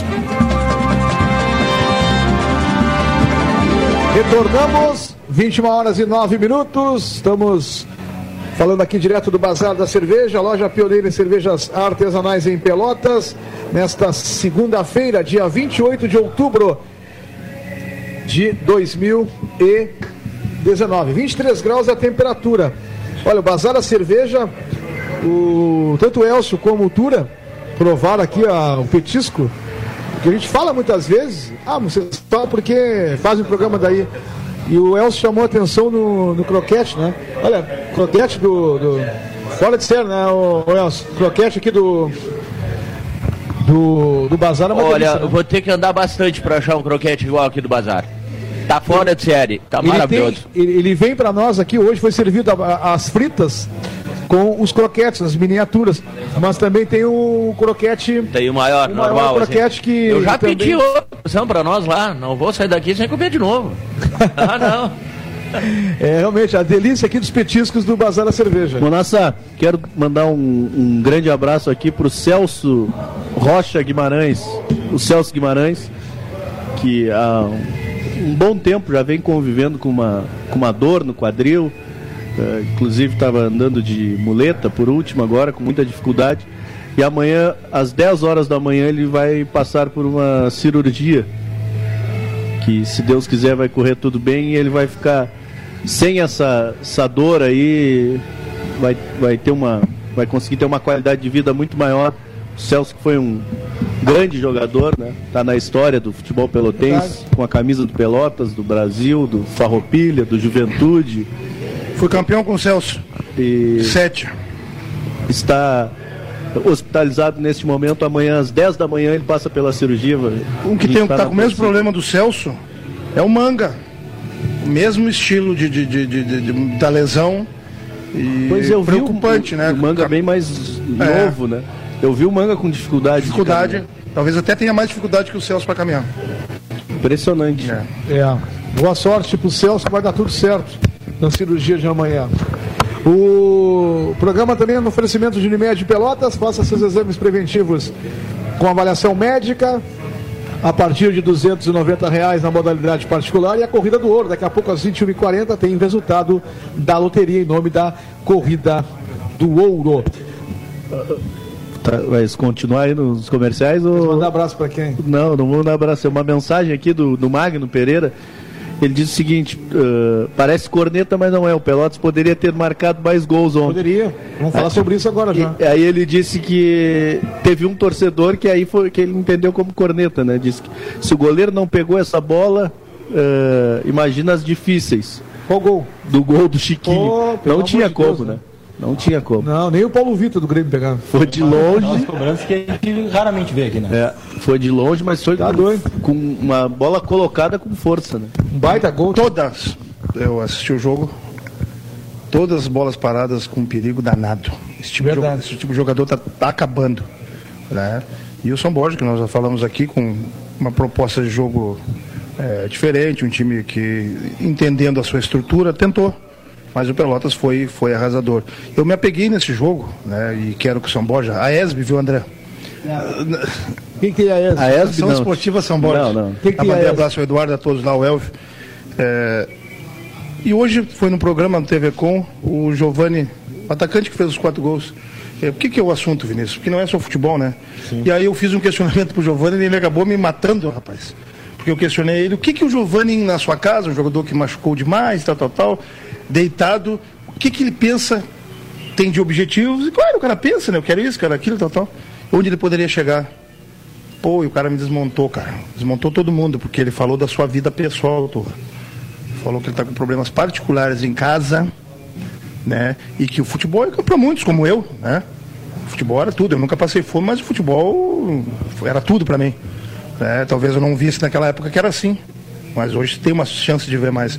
E ele disse que dificuldades em casa, pais separados e tal, e o futebol para ele é tudo para dar uma vida melhor para os pais dele. E no ar. Eu só queria que ele falasse assim, não, pois é, eu quero chegar aqui, vou lá, vou tentar e tal, tal. Não, e foi. Por que, que eu estou dizendo isso aqui? Porque as pessoas às vezes não entendem que o jogador de futebol parece que não tem vida. Ele falou pra nós na entrevista que ele saía pela manhã de casa pra vender sorvete, pra ajudar a família. Então parece que não tem vida, Manossa. Parece que tu só vai lá, entra, joga, não joga bem porque tu queres, não faz gol porque tu não queres, tal, tal. E aí tem N fatores atrás de, de- de- de um, de um jogador, de um técnico, aquele cidadão, que eu não sou contra, não. O problema é de cada um, tu paga o ingresso, tu faz o que tu quiseres. Né? Mas fica lá beira do campo, é burro, é burro, é burro, ou tu não joga nada, ou filho daquilo, filho da outra. E tem isso. Não são todos, mas tem problemas, né? Nós temos problemas. O Monassa, Monassa acompanhou ontem. O Piccoli, o Pelotas ganhou de 4x1, né? Ah. O Piccoli perdeu a paciência com um torcedor ali. Xingou o torcedor. Não é é? aguentava mais o cara gritando no ouvido dele. Ele olha que o Pico olhou pro torcedor e disse assim: Tchê, para de me encher o saco, deixa eu trabalhar. 4x1 jogo. 4x1 Pelotas. Isso aqui que o Pico me disse depois, isso pra mim e pro André. É o mesmo torcedor que incomodava na tela quando eu era zagueiro do Pelotas. Ou seja, é implicância. Pô, não, não. né? Ah, não, não, não. Falou, né? É, o- Mas é, ele então, torcedor, falou- quando eu era zagueiro, ia pra tela incomodar. É o mesmo que incomoda a imprensa, incomoda a torcida, começa no meu mesmo. o cara xingava o galego, né? É. Porra. Perguntinha fácil pra ti, Jefferson. Ah. Mas não vai dar uma dioque. Pipocar. Depende, Vai depende. pipocar. Qual é o melhor jogador do Pelotas hoje? Estou vendo o time jogando. Qual é o melhor jogador do Pelotas? Qual é o jogador que destoa positivamente, vamos dizer assim? Qual é o melhor jogador do Pelotas? Cara, tem, eu esqueci o nome dele, um baixinho, cabelo feio do, do ataque de lado de campo. Juliano. Como é que é? É Juliano. O 11. É, Juliano. é, eu acho que esse jogador fez um jogo muito interessante. É, Esse Giovanni Gomes que eu falei aqui fez o que ele tem que fazer. Goleador. Fez os gols, não interessa se foi gol que eu fazia, que a avó fazia, que o pai fazia. Ele falou e fez os gols. fazer Mas esse jogador que eu estou dizendo. Eu te perguntei isso, sabe por quê? Ah. Porque o André foi feliz quando disse no início que às vezes as pessoas estão ouvindo o programa, ah, você se comparando o Brasil com Pelotas. Ontem até um torcedor não falou isso. Ah, o Pelotas fez É, mas, mas por que, que não pode ter jogadores do, do Pelotas hoje que interessam ao Brasil? Não. É só fazer uma gerência de futebol. Guardado as proporções, o Pelotas está jogando na copinha, que é uma competição inferior totalmente, mas está fazendo o que tem que fazer, passando por cima de todo mundo. Mas o que eu quero dizer é o seguinte, o Piccolo ontem, no final do jogo, ele falou muito na questão do coletivo. Não, o futebol é coletivo, mas ah, ah, a gente tem notado que dá para se destacar vários e vários jogadores do Pelotas que estão jogando muito bem. Estão jogando muito bem. Né? Tirando o Matheus Klaus, que o Pelotas não tem sido exigido, a zaga também, apesar que ontem o Jajá, que é perigoso, tanto o Negrete como o Thiago Costa anularam, mas aí vamos para as laterais, tirando o Vacaria também, que, que mais que é um jogador que desarma, do meio para frente, dos laterais, a gente tem visto aí os jogadores pelotas, aí já Acho que um lateral, né? Porque eu acho que o Jean tá bem abaixo do, do grupo. do que o, o Busanello tá bem, O Busanel tá jogando tabela. o Busanello tá bem. Mas eu, nos últimos jogos, contra o Cruz Alto e contra o São Borja, eu gostei do, do, do Jean Malheiros. Eu, eu acho que ele destoa da qualidade do grupo ainda. Eu achava ele bem menos uh, nos jogos anteriores, até contra adversários mais frágeis. Acho que ele conseguiu crescer com, com o Piccoli, assim como os demais do grupo. Mas- Um outro jogador que me chama a atenção é o Jô. Jô, Não, não por ser, né? ser surpresa a qualidade do jogo, mas é, a- o interesse que ele está tendo Sim. é por uma competição que perto do que ele vinha jogando é, é menor, né? Ele Claro. jogando, jogou Série B recentemente no Londrina. Londrina. Tava na Tava no. Santa Cruz, Santa Recife. Cruz do Recife, que é uma equipe bem tradicional no, em nível nacional. E ele está dando a vida, né? Como se fala. Qualidade. Mas esse é o jogador, ô Monassa, que tu faz uma análise dele e tu diz esse, aonde ele estiver, ele vai fazer bem feito. Que sirva de exemplo, né? Tem jovens começando, tem jogadores de meia idade também, e daqui a pouco, eu tenho dito sempre isso, não tenho problema com a gente, né? que no meu tempo eu era um empresário. Eu tenho problema com o mau caráter. Com aquele, com aquele que leva o atleta para o clube, não respeita o clube e o pior, não faz esse atleta se respeitar e nem crescer. Claro que o culpado é tu, porque nos dias de hoje, o, o 17, 18 anos antigamente não é o, o 16 hoje, 17, é muito diferente. Né, por tudo que tem o mundo, por tudo de estrutura que se tem. Ah, se tá difícil, tá, o banditismo tá, mas o mundo tá diferente. Então hoje tu sai de casa com 15 anos, tua família te acompanha diariamente. Então os caras vão pro lugar, e as minhas broncas são essas, não bronca que não vai, não vai mudar minha vida. É que eu tenho que ouvir assim, ó, pois é, mas é, agora é novo ânimo. Por que novo ânimo? Por que, que tu não tá animado com o cidadão que te levou para tu trabalhar, para tu buscar um pão para ti? Para tu, não interessa se é, ter, se é ser uma copinha onde não se aspira. Como não se aspira? Se aspira 500 mil, uma divisão, uma série D. Então tem que ter inspiração. Tá, mas e qual a tua aspiração como profissional? Tu como profissional, onde tu queres chegar?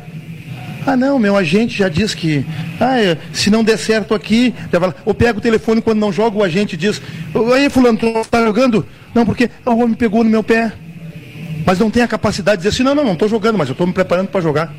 Né, as escolhas do professor, como se chama hoje, é, eu vou respeitar as escolhas do professor, mas eu já já vou jogar. Aí talvez se encaixe no que o André falou do Joe, o jogador mais experiente, bem maduro, e está tendo a visão do que?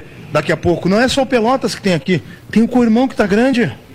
E essa história que ele fez no Londrina e no Santa Cruz, ele usar o Pelotas para se, se manter numa situação de dinheiro que nós queremos, né? Din-din, uma proposta boa, já que já não tem feito, ou que apareça outra agremiação E de vai, time. e vai Pô, jogar o Gauchão Perfeitamente. Pô, o Jô foi pro Pelotas na copinha. Pô, o negão deu vida, cara. Pô, jogou muito, tal, tal, tal. Esse é o que todo mundo quer. Aquele chinelinho que não tá nem aí, o que ele dá, que vai dar uma voltinha, claro que tem que dar. Né? Mas esse aí, hoje todo mundo sabe ninguém quer. Mas vai muito também. Posso estar errado. Vai muito também daquilo que o técnico utiliza como método de até de trabalho de motivação.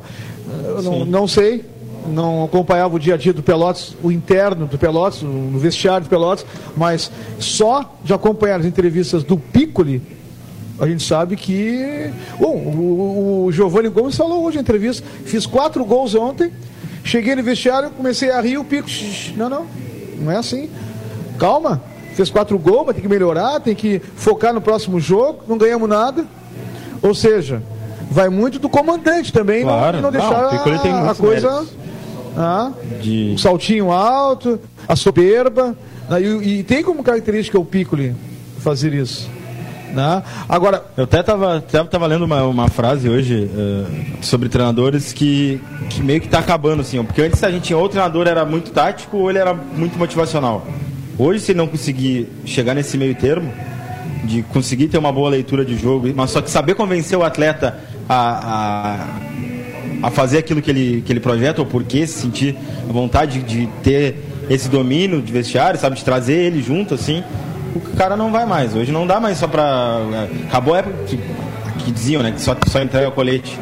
Ou tu. Ou como o Felipe Endes vinha fazendo, que ele era um treinador que sabe que ele é muito tático. Não, e tem outra, né? faltava esse, é- é- essa persuasão de fazer os jogadores entenderem e comprarem essa proposta e se, e se sentirem à vontade, ou, de- cada vez mais no campo. Tem outra, Vinícius, em cima disso que está falando, com, co- com, com competência, e concordo contigo. Tem a terceira situação, é que tu tem um agente que esteja envolvido no meio geral de trabalho. Tem isso. Né? Um agente que te coloque nos clubes, independente de que trabalho tu tenha feito posteriormente. Tem isso. Pelotas hoje, ele tem, para esta competição, deixar bem claro, para esta competição.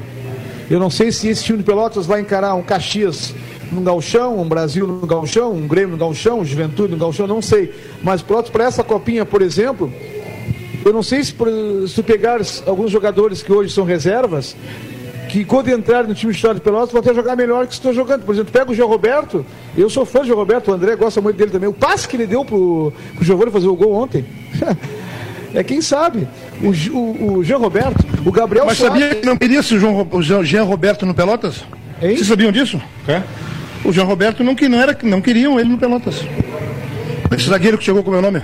o Felipe Chaves, Também não. o Gabriel Soares. Tem um rapaz que também. veio, e vou dizer a empresa que trouxe foi do Valdir. Um atacante eu via.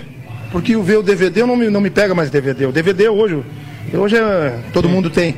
Como é que é? Juninho seria isso? Um atacante? O Juninho, meio. Que não tá jogando? É. Que chegou tá, pesado? tá Juninho, pesado. Juninho Souza. Esse aí. Esse cara joga em qualquer lugar, já jogou. Sim. Não se cuidou, tá pagando o preço. Entendeu? Mas é jogador que joga uma Série A tranquilo. Sim. Então, gerenciamento de futebol, Monassa. Mas ele Não vai pode, tá, não vai tá pode. pronto ainda para esse ano? Não, ele já jogou já um contra um, acho que o, entrou contra entrou a União Harmonia, eu acho, né? Contra Contra, a o contra Harmonia ou contra o Cruz Alta? Ele É. entrou, ele entrou, mas a gente nota que não. Gerenciamento de futebol, André. Tá. Tá legal ainda. É, ninguém pode botar todo mundo que quer num clube. E se ele tá Isso no Pelotas passa pelo ainda? clube. Claro. Se o Juninho Souza tá no Pelotas ainda, eu acredito que o Pelotas tá apostando nele mais pro Gauchão do ano que vem. Não, Porque não vai preparar o cara agora, termina a copinha e dispensa. É Não, óbvio mas que ele não, também né? tem contrato, né? Não sei quanto é quando é o contrato dele. Não, não dá para comparar nível de, de- da, da copinha, até Não. mesmo em relação aos times mais tradicionais aí que, que ainda estão, né? O São José, São José, o Caxias, Caxias, Inter, o Inter, B, que é, que é mais jovem. o né, Bagé, que é do mesmo nível, não perdeu o Pelotas. É, mas Pelotas mudou bastante em relação ao que enfrentou o Bagé. Mas eu acho que é uma vantagem a manutenção eh, do trabalho com resultados. O Pelotas eh, alcançar o objetivo, eh, vai chegar lá na chega na, na série D do Campeonato Brasileiro e aí independe se com título ou não. Com título melhor, né? Mas se não for com título, a manutenção de grupo né, com reforços pontuais, tendo o entrosamento, né, a capacidade de um trabalho já mais sustentado, ele entra em vantagem no Campeonato Claro. Gaúcho. Porque tem times que vão começar mais tarde, alguns, alguns vão fazer um time todinho novo para jogar o Campeonato Gaúcho. O Brasil, que é um time hoje de outro patamar, porque joga a Série B de Campeonato Brasileiro, tem encontrado dificuldades de, de planejamento para o Campeonato Gaúcho e aí sofre muito numa competição curta. Então, se, se o Pelotas conseguir, com o resultado, a manutenção de um, de um grupo para o Gauchão, ainda que as competições sejam diferentes tecnicamente, ele entra em vantagem. É, eu, eu vejo um jogador, como o Jefferson destacou, o Juliano, que eu acho que ele é um nível bem acima desse grupo Pelotas. Ah, acho que é um guri, ainda tem 24 anos, que tem um talento que pode despontar para jogar em nível de Série B, mais tranquilo, claro, isso nós vamos ter que ver com, com o tempo, mas eu acho que é um jogador bem diferente. Tem termos físicos, técnicos, de, de inteligência de jogo, é, é um jogador que, que me chama muito a atenção. E o resto do time titular, de pegar Matheus Klaus, joga gauchão. Não sabe se vai ser titular ou não, se seria titular ou não, mas joga gauchão. Negrete, Felipe Chaves, joga um gauchão. Thiago Costa ainda tem que ver um pouco mais, até porque ele está numa função que, que não é dele. É, Ele é volante. O Busanella, pra mim, do jeito que ele tá crescendo, ele vai, vai jogar gauchão. Tu tem um Tato que a gente sabe que joga gauchão. Um Vacaria, pode não ser titular, joga um gauchão. Matheus Santana jogou gauchão. O Alastair jogou a vida inteira dele gauchão, apesar de não estar no mesmo nível. O Jô jogou a vida inteira ma- Pra mim, o Juliano e o Giovanni Gomes, que não teve tanto espaço nesse gauchão, porque a gente sabe que foi outros problemas mais extra-campos, mas é um, um garoto que mostra eh, também uma competência para gauchão. Então, o Pelotas tá assim, claro que vai ter que trazer uns reforços pontuais, outros grupos, mas é... Tem que mandar alguns embora também, né? Porque Claro, tem um tem um grupo, grupo de muito grande. 32 jogadores Ah, sim. com muitos Mas- ali que não vão jogar nunca. Deixa eu fazer uma pergunta para vocês então. Tá faltando um adversário mais forte para testar esse time do Pelotas? Claro. Tá, tá. Porque até agora a gente viu o Bagé e o Cruzeiro e o São Borja. Os outros dois eu nem falo. União Harmonia 12 horas e o Cruz Alto, nem falo. O Bagé, o Pelotas teve dificuldade. Perdeu um, empatou outra. Cruzeiro ganhou aqui, empatou lá. Ganhou do São Borja. Mas também, vamos combinar, o São Borja não é, Não. é do nível do Cruzeiro para baixo. Mas o São Borja era invicto até agora, né? É. Mas o São Paulo mas- quase perdeu por 12 horas. É. Eu vi É. os jogos e foi um horror. Mas na primeira fase ele. Ah, sim, sim. Fez uma grande campanha. É. Quem eram os adversários dele? Nova Prata. O Gaúcho não Gaúcho. tava? O Gaúcho tava. É, Empatou Gaúcho tava. com o Caxias. Que pode ser adversário do sempre. Santo Ângelo fez um jogo difícil contra o Caxias. É. Ganhou em casa 2x0 e perdeu 2x0, foi nos pênaltis. né? É, o que o André falou, e eu, eu concordo, tem um. Do Carlos Alberto Dux, um cara que eu aprendi a gostar. Ele falou uma coisa fantástica quanto a isso. Que o time que tem objetivos de crescer tem que fazer um trabalho com planejamento de no mínimo se manter 50, 45, 50, 60% dos atletas. Mas não manter por manter, tem que ter essa qualidade que tu falou. Né? Acho que isso, esse rapaz, o Juliano mesmo, que é esse bom jogador, que foi comentado agora aqui, tu joga essa divisão, não joga essa tal. É, quando chegar na divisão, certamente, na Série A, o Pelotas vai mudar todo o seu planejamento. Né, de reposição, de pós-treino, de preparo, tudo isso tem que ser mudado. E aí, vamos, aí começa a se medir quem vai e quem não vai. A bola permite isso. Né, por exemplo, se tu analisar o Vacareiros hoje, está muito abaixo do que se quer. Fazer um jogador que já tem. Por que está abaixo do que se quer? Não está recebendo em dia, está descontente com estar no Pelotas, né? pode ser questionado, tinha algum outro lugar para ir? Se não tinha, por que, que não foi? Então tu tá, tem que fazer bem feito. Parece que ao dia alguns falta um comprometimento. E aí culmina dizendo que eu nunca tive nada com o Felipe Anderson. Jogamos duas ou três vezes contra, depois esteve aqui. Tivemos o que temos que ter, um assunto cordial, um respeito. Os meus questionamentos foram sempre básicos, né? Então, mas o Felipe Anderson trouxe esses caras todos. Aí cai na esfera do Odair. Dois anos no clube tá, tá, tá taxado como covarde para todo mundo. Né? Aí eu te trago para trabalhar, tu não quer nada com nada, não queres. Aí vem outro técnico tu diz que parei. Agora eu tô com uma nova motivação, mas como? Se eu sou fraco como técnico, te motiva tu. Se tu achas que eu não tenho condições, conversa comigo. Professor, vamos mudar, vamos sei o quê. Agora todo mundo o mesmo assunto. É novo ânimo, é um novo não sei o quê, um novo Pelotas. Para aí. Mas eu É um novo Pelotas, tudo bem. Mas eu estou questionando para que não se repita. Tu é contratado por um clube, tu não pode ter novo ânimo. Eu Tem acho que que ter o ânimo todo dia de buscar o teu objetivo, cara. Eu acho que não Sim, é a questão do, do ânimo, é a questão da, da, da, da maneira com que o. Mas todos falaram que um novo ânimo, André. É, não, mas é um Mas acho novo, um novo ânimo que- de, de po- em termos de postura. Acho que quando o, o Felipe Endes era o comandante, era um jogo mais mais lento, de, de, de, de posse de bola no campo de defesa. Ma- Hoje é um jogo mais Mas tu me ajuda. agressivo. Sim, né? mas então diz assim, ó, o, o nosso professor antigo jogava assim, tal. Esse não, esse quer que a gente. Deu, Só acabou. tem um porém, Jefferson. Qual porém? 90% desse grupo quem trouxe Ah. foi o Felipe Mas Endres. isso que eu te dizendo, meu querido. Mas o, o, Interesse? Mas aí, cadê o diálogo, de repente, do jogador para jogar pra o Felipe de sabe como é que eu jogo? Eu gosto de jogar assim, assim, assim. Como é que o Felipe. Ah, mas talvez, talvez Mas- tenha mas o Felipe não- faltou ao Felipe Endres também. Mas por que, que ele trouxe então tantos jogadores se ele não, mas sabe, o- não mas o conhecia os grupo caras? Foi bem montado, eu acho que. Mas foi ele que montou. Sim, o grupo foi bem montado, eu acho. Por isso tá dando essa resposta. Eu acho que o Acho que estilo faltou pro Felipe mais. é, Decisão. Casca. Tomada né? de decisão. Casca dura para um E- grupo profissional. Ele ser trabalhou muito em base ou como auxiliar, né? de ser menos rígido. Ele joga num estilo que ele fixa os jogadores pro zona. É, ele vai jogar dentro de uma zona, é o jeito dele jogar. Ele quer jogar assim. Tem, tem times que jogam assim, tem times que jogam com mais liberdade. Ele não conseguiu impor a mesma concentração e a mesma intensidade no, com os jogadores que ele trouxe nesse estilo de jogo. E talvez ele não tenha tido a percepção de dizer, ó, bom, vou ter que dar uma. Não é, assim não tá dando, vou dar um, vou mudar um pouco. Ah, isso aqui eu acho que passa muito pela experiência, pelo, pelo tato ainda de, de, de vestiário, de conversar com os jogadores, enfim. Tá Mas morta aí- a cobra? É, eu, eu acho, morta a cobra? Acho que não é corpo mole, né? Lá em São Borja. Tá morta a cobra não? Ah, cara, é difícil pro São Borja. Difícil, né? Tá eu acho que, que é o jogo da, daquela versão assim, ó, o jogo da. da Dignidade. Da, da dignidade. É. Né, que chegou até aqui legal. Eu não tenho dúvida que o São Borja vai seguir em 2020, vai fazer um time muito forte para buscar suba de divisão. O São Borja faz dois anos que está ativo.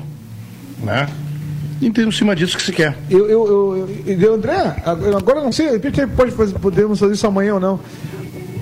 Mas eu estou pensando em algo que, se o São Borja ganhar do Pelotas e não classificar, pela pontuação, se caso São José, Caxias e o Inter classificarem, São José não pode entrar de repente uma das vagas junto São com o? Pelotas? O São Borja. Eu acho que pode. Pode. Pela pontua... Ele tem uma boa pontuação, o São Borja, da primeira fase. É, tem a segunda melhor campanha se tirar o Inter, né? É o Pelotas, o Inter É. e o São Borja. Ó, então, se o São Borja ganha do Pelotas e cai fora, se o São José eliminar o Aimoré, se o Caxias eliminar o Gaúcho, se o Inter eliminar o Bagé, o São Borja pode carimbar uma vaga na Copa do Brasil.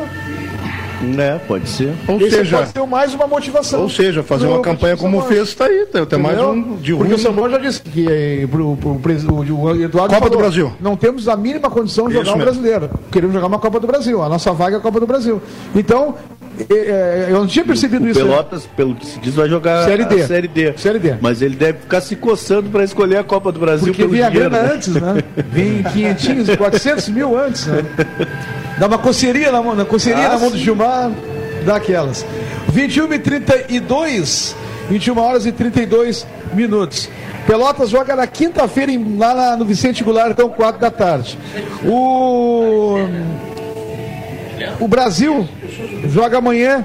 Aliás, o Rodrigo Oliveira daqui a pouquinho mais já está, fa- já tava- fazendo deslocamentos. Tava botando a tua façanha na entrevista do, do Mundinho no Twitter ali. Tá- já está? Não, não, ele botou no. Tava comentando no Twitter, né? Ô, Rodrigo, vamos tentar pegar essa matéria aí para colocar aí. O... Nós falamos aí no início na questão do Brasil, do time do Brasil, não tem que mudar muito. O Ari Moura, eu acho que está ganhando a posição no ataque. Teve o, o Claudio Silva uma vez entrevistou um, um, um mudo do Juventude chamado Foi o Cabral Cabral. que só. Ah, foi o, o, o, o O Cabral. nome, o nome do jogador era Cabral. Cabral. E, só que ele não conseguiu entrevistar, porque o cara Sim. não falava nada mesmo. Era né? surdo e mudo. E o, e o cara fez um sinal pra ele que não ia falar e ele chamou o cara de mal educado. Nada.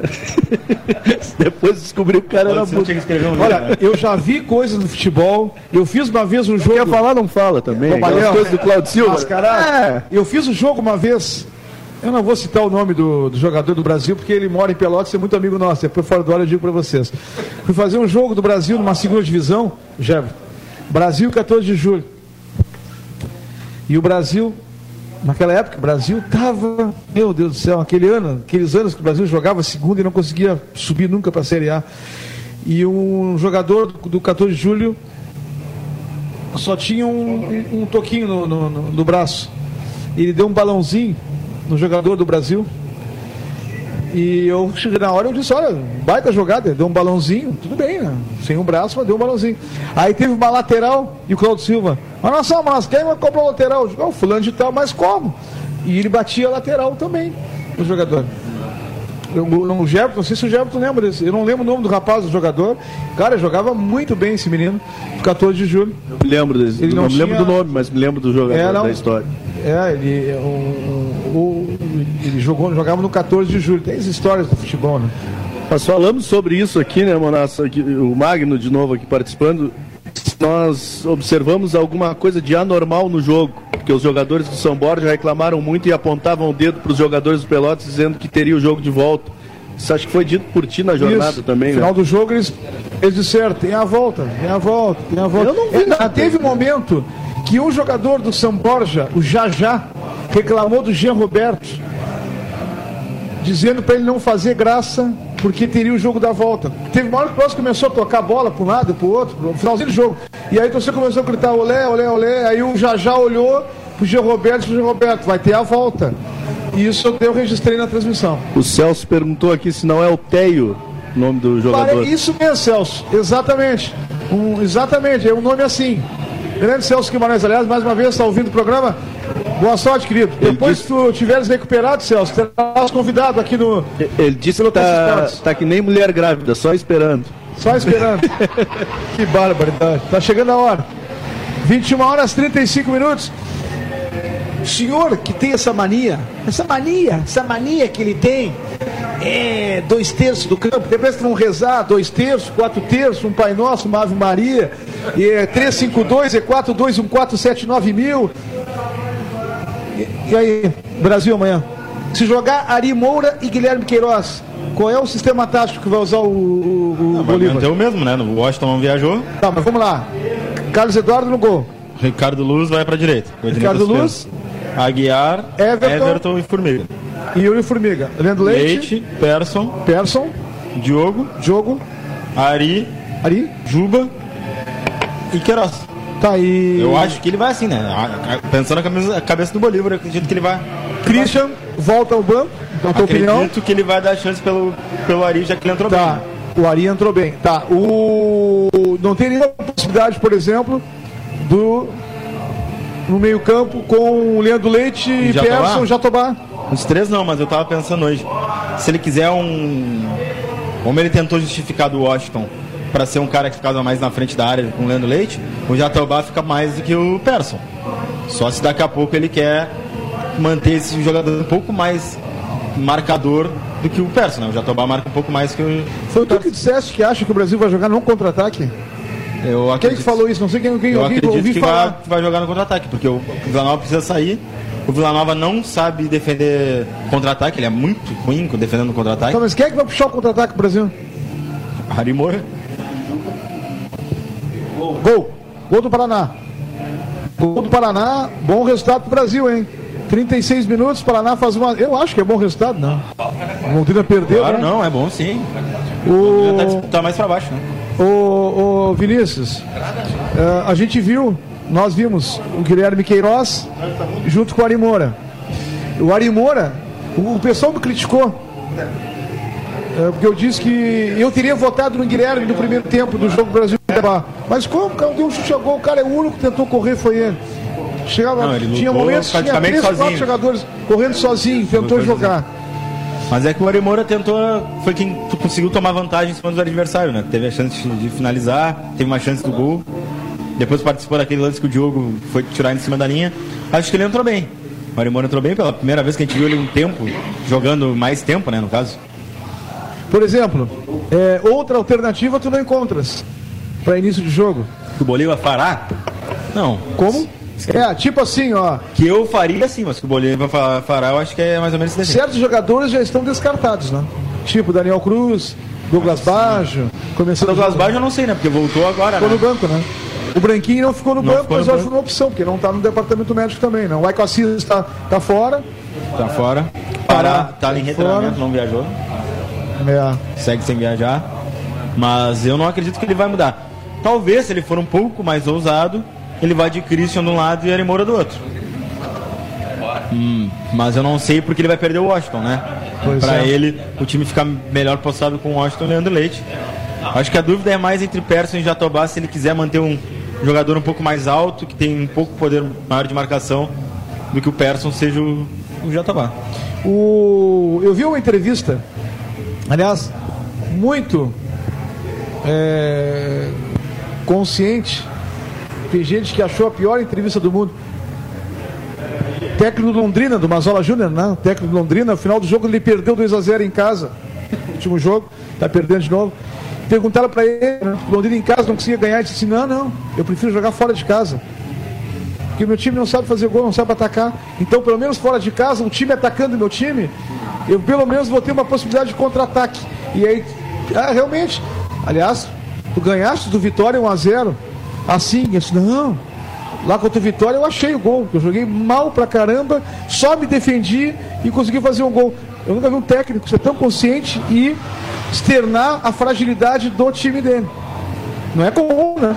E o Mazola Júnior acabou falando isso. Esse Londrina tá louquinho pra cair, né? Eu acho que vai, vai. Tá ladeira abaixo, É. jogando mal, perdendo jogos em casa. Hoje tá jogando fora, mas perde jogos em casa. O presidente Ah, aquela entrevista. esculhambou os jogadores. Ele é o gestor do clube, não? Já o trocou de Baluccelli, né? técnico, sei lá quantas vezes. Tá cumprindo a cartilha, né? É que tem muita gente se esforçando para cair. né? Ali- Aliás, essa, Talvez ele é, se escape por isso. contar uma historinha rápida aqui pra vocês. Eu tava numa antiga emissora e. Não, e aí o Robertinho trabalhou muito tempo lá na Santa Catarina, né? conhecia o Roberto Costa. Roberto Costa. E o programa, e o Darcy. E jogava, e tinha um time aquele, não, o J. Malucelli, o time, né? Sim. Tinha. E ela jogava contra o Brasil e o Darcy Pino, grande Darcy Pino, chegava, ah, porque o Brasil vai jogar contra o J. Malucelli, é, não sei o que, coisa e tal. E o Robertinho entrava para comentar e dizia assim, Robertinho, é, exatamente, o J. Malucelli. O Darcy Pino, não, é J. Malucelli, é J. Malucelli. O Robertinho, não, porque eu morei lá e é J. Malucelli. Ficava naquela discussão se era J. Malucelli, se era J. Malucelli.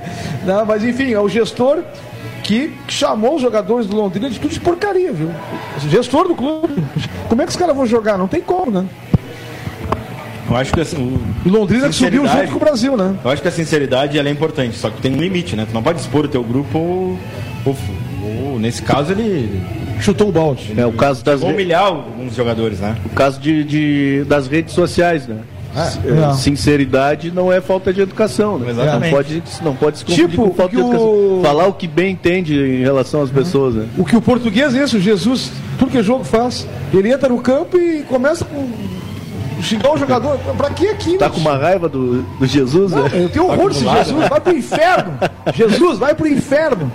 Esse Jesus tem que ir pro inferno. Não, ô. Bem séria. Aliás, vamos falar. Vamos... É, também. Vamos falar sobre a arbitragem depois. A arbitragem, o seu Davidson, jogador do Palmeiras, dando risada, disse que cavou o pênalti contra o Palmeiras. A arbitragem conseguiu do Pelotense. Davidson no time do no jogo do Palmeiras com o Havaí. A arbitragem foi Achei- desmoralizada pelo Davidson. Achei que tu ia dizer que o, o Grêmio foi prejudicado pela arbitragem na Libertadores. Aliás, quem é gremista, quem é gremista, calma. O Grêmio tomou cinco do Flamengo, mas já fez três do Botafogo. Se fizer dois do Vasco quarta-feira, tá vingado já. Vamos à loteria que eu não quero me revoltar também. Já voltamos.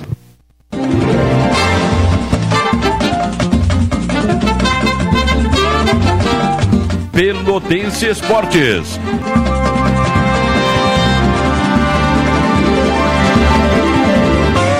Voltamos.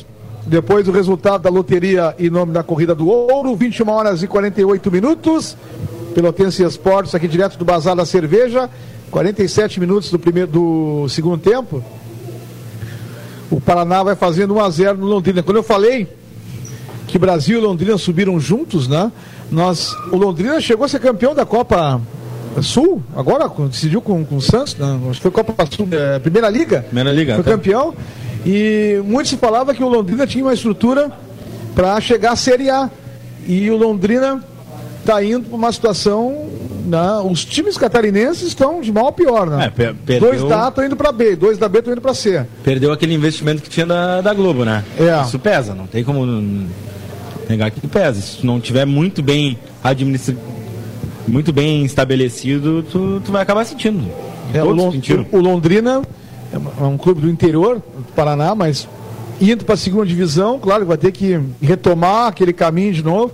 E alguns clubes acabam, em vez de da Série C, quando, da, quando caem, já rapidamente subirem novamente, acabam caindo para a Série D, né? O Londrina- Joinville é um exemplo, Santa Lo- Catarina. Londrina tem uma curiosidade, é uma cidade do interior, mas é uma cidade grande, né? Sim, sim. Com uma baita infraestrutura e, e próximo a São Paulo, né? Lá em, em Muitos Londrina, orientais. Nas oportunidades que eu fui, o pessoal começou a, a- a retomar, a, a abraçar mais o Londrina de uns tempos pra cá, quando, quando vieram os resultados, foi campeão paranaense, enfim. É, porque torcem muito para times paulistas lá, né? É. Palmeiras, Corinthians, É que emendou São Paulo. Série D, Série C, Série B, e aí motivou o torcedor, né? E aí voltar, voltou a Mas torcida. André, o Catarina também torce muito pro Vasco, Flamengo. Sim, É, exato. Eu vi uma pesquisa aqui. Tirando, tirando Rio Grande do Sul, Pernambuco, São Paulo, Rio de Janeiro. Eu não sei se tem mais um, acho que tem Ceará. São os únicos estados que a maioria torce para os times do estado. Sim. E o Rio Grande do Sul lidera isso. O resto torce para times de fora. Geralmente Flamengo, Corinthians. São os que têm a torcida, as maiores torcidas. No caso.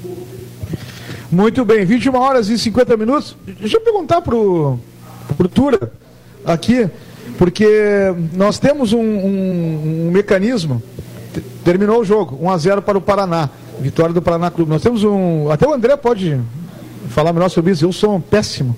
Essa questão de in- informática e tudo. É, nó- nó- nó- nós, trabalhamos com, com, com método, né, André? Nas transmissões esportivas, né? Que não sei se é, é- é um método é, atual. Já faz o, Só deixa eu informar aqui que o 47 pontos é sexto colocado. Olha só. Está um ponto atrás do Curitiba e do América, que tem 48. O Curitiba é o primeiro no G4. É que Curitiba tem dois jogos a menos agora, né? Tem um amanhã para fazer contra o Cuiabá ao, e mais da rodada. Em relação ao Paraná, sim. Exatamente. Tem 30, jo- 30 jogos. O América, que é o quinto, tem 31 jogos. E o Paraná chegou a 32. E o Londrina é o 16 com 35. Pode ser alcançado pelo Figueirense nessa rodada, o Londrina. Muito bem. O, o Tura Centeno, que é craque na informática, nós trabalhamos. A gente sempre te diz o seguinte, né, a gente vai. Por que, que quando a gente vai é, falar em informática, falar em trabalhar, é, usar algum, algum meio da informática, ele nunca é 100% seguro. Né? Muitas vezes, ah, mas aqui a, a, internet aqui é boa, a internet não é. Né? Quando é que a gente vai ter uma, um sinal limpo que a gente possa chegar em qualquer lugar e chegar e dizer assim, ó, vamos, vamos trabalhar, vamos. É, vai, ter o sinal limpinho mesmo? Por que, que isso acontece ainda, Tura? É, na realidade, hoje é, as comunicações se dão mais através de satélites, né? E os satélites continuam sempre é, dependendo das condições climatológicas e das radiações, né? enfim, uma série de circunstâncias acaba influenciando nessa, na, nessa transmissão, né?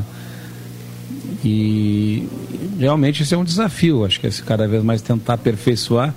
Mas hoje tu tens uma Sky, por exemplo, né? Tu sabe que num dia de chuva está sujeito a essas e as comunicações estão via satélite também, né? Vamos dizer, a global, né?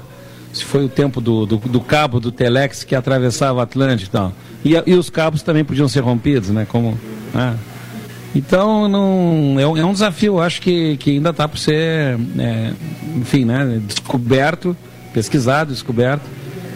Mas acho que cada vez melhor, né? Acho não sei se concorda comigo que, que, que melhorou muito, né? Hoje o, o nível é outro, né? Dizer, apesar dos, de alguns problemas. Então, acho que é isso aí, é um desafio. Hoje não dá para se imaginar tu, uh, uh, trabalhar sem essa ferramenta, né? Informática, né, Vinícius? Tu trabalha em jornal, não tem como, né? Não tem como, né? Às vezes o WhatsApp, o WhatsApp às vezes fica 15 minutos fora, tu fica desesperado, né? O Twitter às vezes tá, Twitter tá, tu já fica desesperado. A, a, tua, a pergunta me lembrou, muitas vezes está vendo um jornal também na, na televisão, que uh, o, inter, o, a pessoa da bancada né, pega um repórter que está distante e faz a pergunta e sempre tem aquele delay isso. Que, que, a pessoa fica com aquela cara assim, né? O, o, do outro lado ali, a, até que ele escuta e, e, dá a resposta. Isso é um outro desafio. Vê que nós estamos nos, nos, dias de hoje, grandes emissoras globais, e tem esse problema, né? Então, sempre tem que ser aperfeiçoado, sempre tem que melhor, melhorar. Essa é que é a verdade. Né? Verdade, verdade. Te tecnologia sempre. O japonês ainda está em primeiro em tecnologia ou não? Acho que sim, acho que sim. Embora, por incrível que pareça, tem muita patente ainda britânica e americana, né? né? Por trás dos chineses, dos, dos coreanos e dos próprios japoneses. Hoje a gente parece que não, não, não, não, mas um processador e aquele processador tem uma patente de um britânico lá atrás que ainda recebe royalties por algum, algum tipo de da, descobrimento de um certo tipo de tecnologia, uma, uma, uma novidade lá que ele inventou na época. Legal, tá aí o, o Tura dando uma, um pouquinho né, da, de aula né, de, de informática. 21 e 54, Jefferson Duarte, fala para mim. Fala para mim. Sobre o quê? Fala para mim. Queres falar? tu achas que. Tu concordas com o Vinícius Guerreiro? Sobre o quê? Que o Ari Moura vai jogar na frente com o Guilherme Queiroz? Pelo é uma opção. Mas não muda a característica do Brasil jogando Ontem eu, eu, fui no, no, no hotel, Estoril, e o Cleber chegou. O Cleber, tá, o Cleber tinha ido assistir o jogo do, do Brasil e, e Cuiabá. Cuiabá. E aí ele viu a entrada do, do, do, desse rapaz, o Ari. Eu não sei de onde ele conhece o Ari, mas ele falou lá e não tinha me visto. Ele falou pro pessoal que estava ali, depois ele conversou comigo, que o Ari é muito bom jogador e no um contra um, no enfrentamento, é muito habilidoso. Esperar. É, eu sempre digo que as conclusões e julgamentos precipitados eu não faço. Quem quer fazer, faz, não tem meu apoio de maneira alguma. É, mas foi quando foi contratado, se falou muito que não sei quantos jogos, um gol e tal, tal, tal. Eu acho que tem tudo tem o seu, seu porquê. Porque não deu certo lá, pode dar certo aqui deu aqui, certo, pode não dar lá. Tem que se preparar. É uma chance, é uma oportunidade, como uma colocação de mais um volante pelo Bolívar, que não fez isso até agora.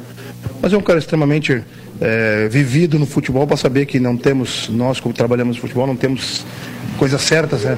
Eu não faço isso nunca porque eu nunca, porque eu nunca. Não, uma hora, daqui a pouco bota mais um ali e libera o pessoal mais para frente.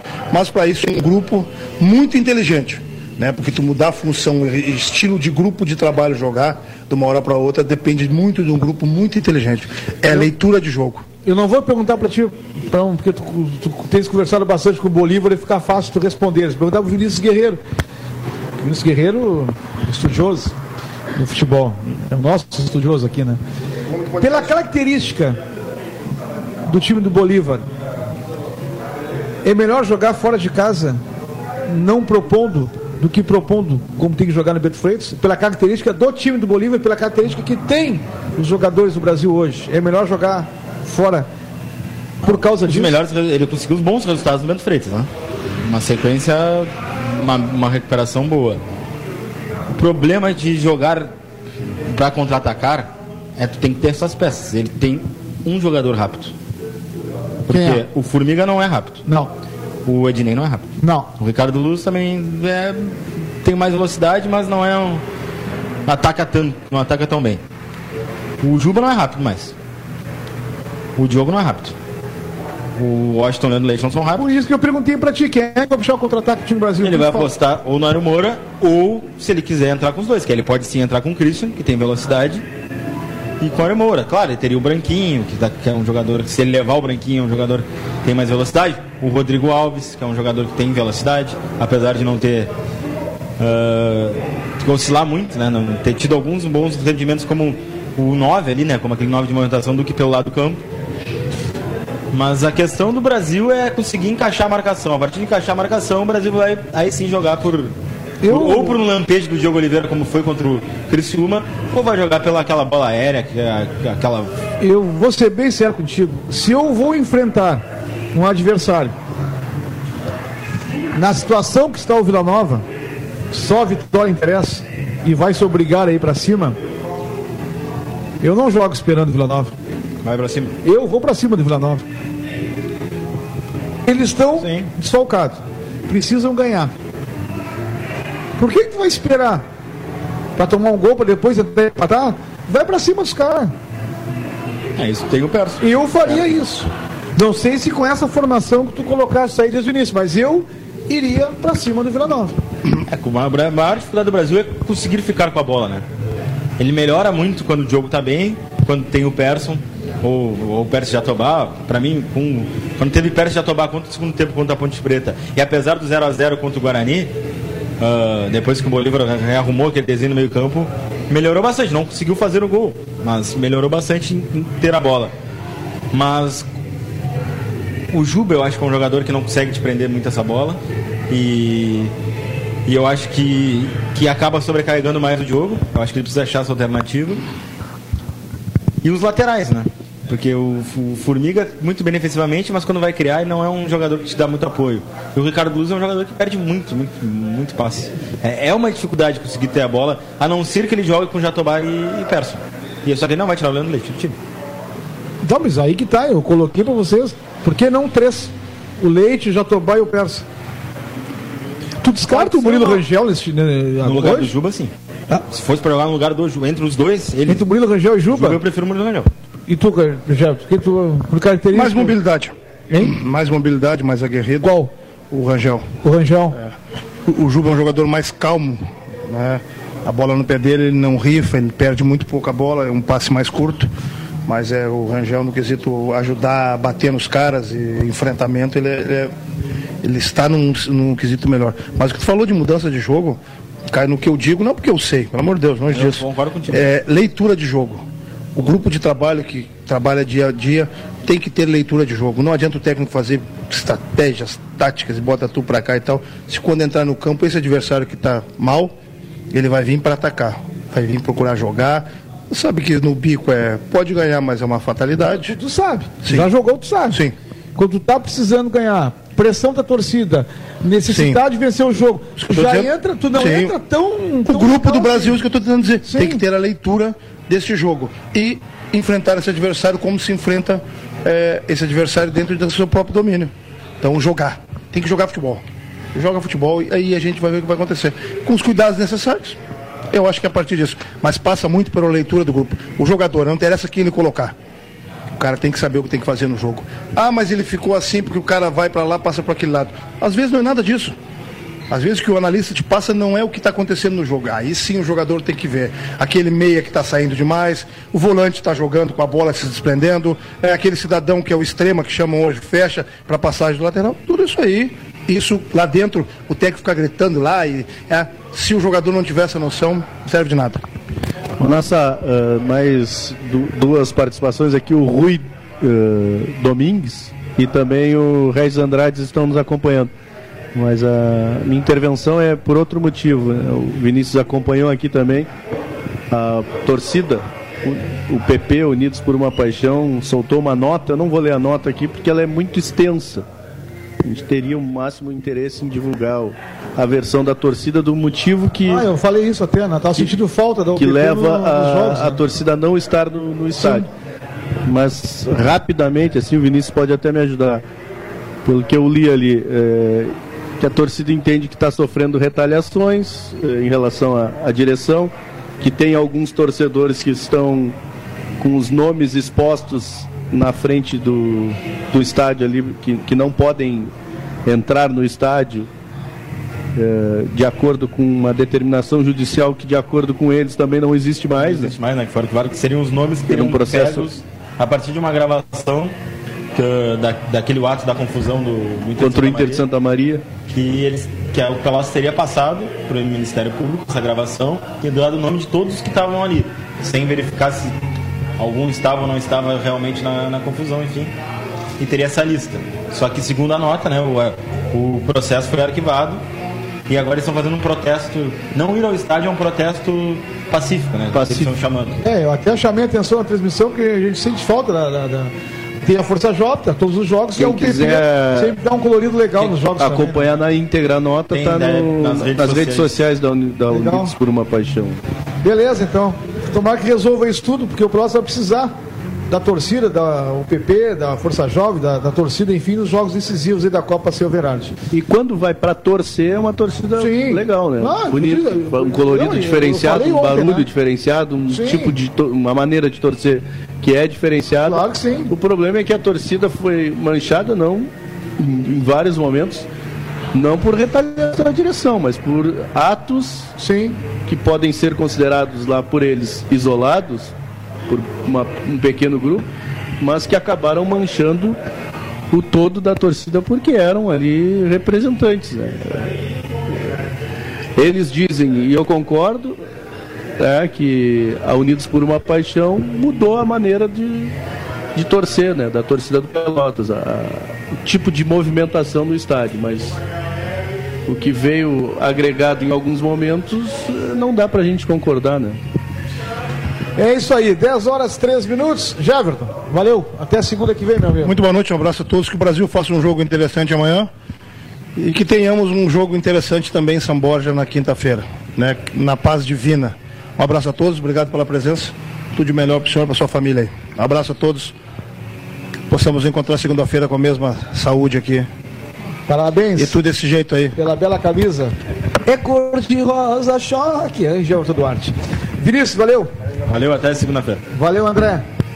Um abraço, Monas. Túria Centeno, professor, muito obrigado pela presença, obrigado por ter ficado até o final com a gente aqui e disponha, quiser vir acompanhar o programa, fique à vontade. E eu é que agradeço e estou impressionado. Fiquei aqui a, a, até o final porque o profissionalismo, a fluência, a naturalidade, o conhecimento que eu vi aqui é, me fez ficar. Enfim, gostei demais. E vocês estão de parabéns realmente por esse programa. Muito obrigado. Pode vir mais vezes, segunda-feira, não só acompanhar o programa, também apreciar aqui as delícias. A gente quer saber se tu vai jogar com a gente sábado. Hein? Se tu vai jogar com a gente lá sábado. Se tiver boca pra mim, eu vou. Então tá, tá no time, né? Tá nosso time, né? Tô, tô nessa então. E vou meter dois gols de bicicleta. Eu preciso ganhar de alguém, né? Beleza, então. Agradeço a todos pelo carinho da audiência de todos vocês. Vem aí o Paulo Couto para comandar a noite, a nossa noite da Pelotense. Mais esportes com a equipe 10. É bom chamar a atenção de todos. Amanhã, 11 da manhã, no cotidiano. Meio-dia, na Atualidade Esportiva, primeira edição. 5 da tarde, na Atualidade Esportiva, segunda edição. E aí, a sequência da, da programação esportiva da Rádio Pelotense com Vila Nova e Brasil direto de Goiânia. Desejo a todos uma ótima semana e até segunda-feira que vem. Um abraço. Tchau para vocês.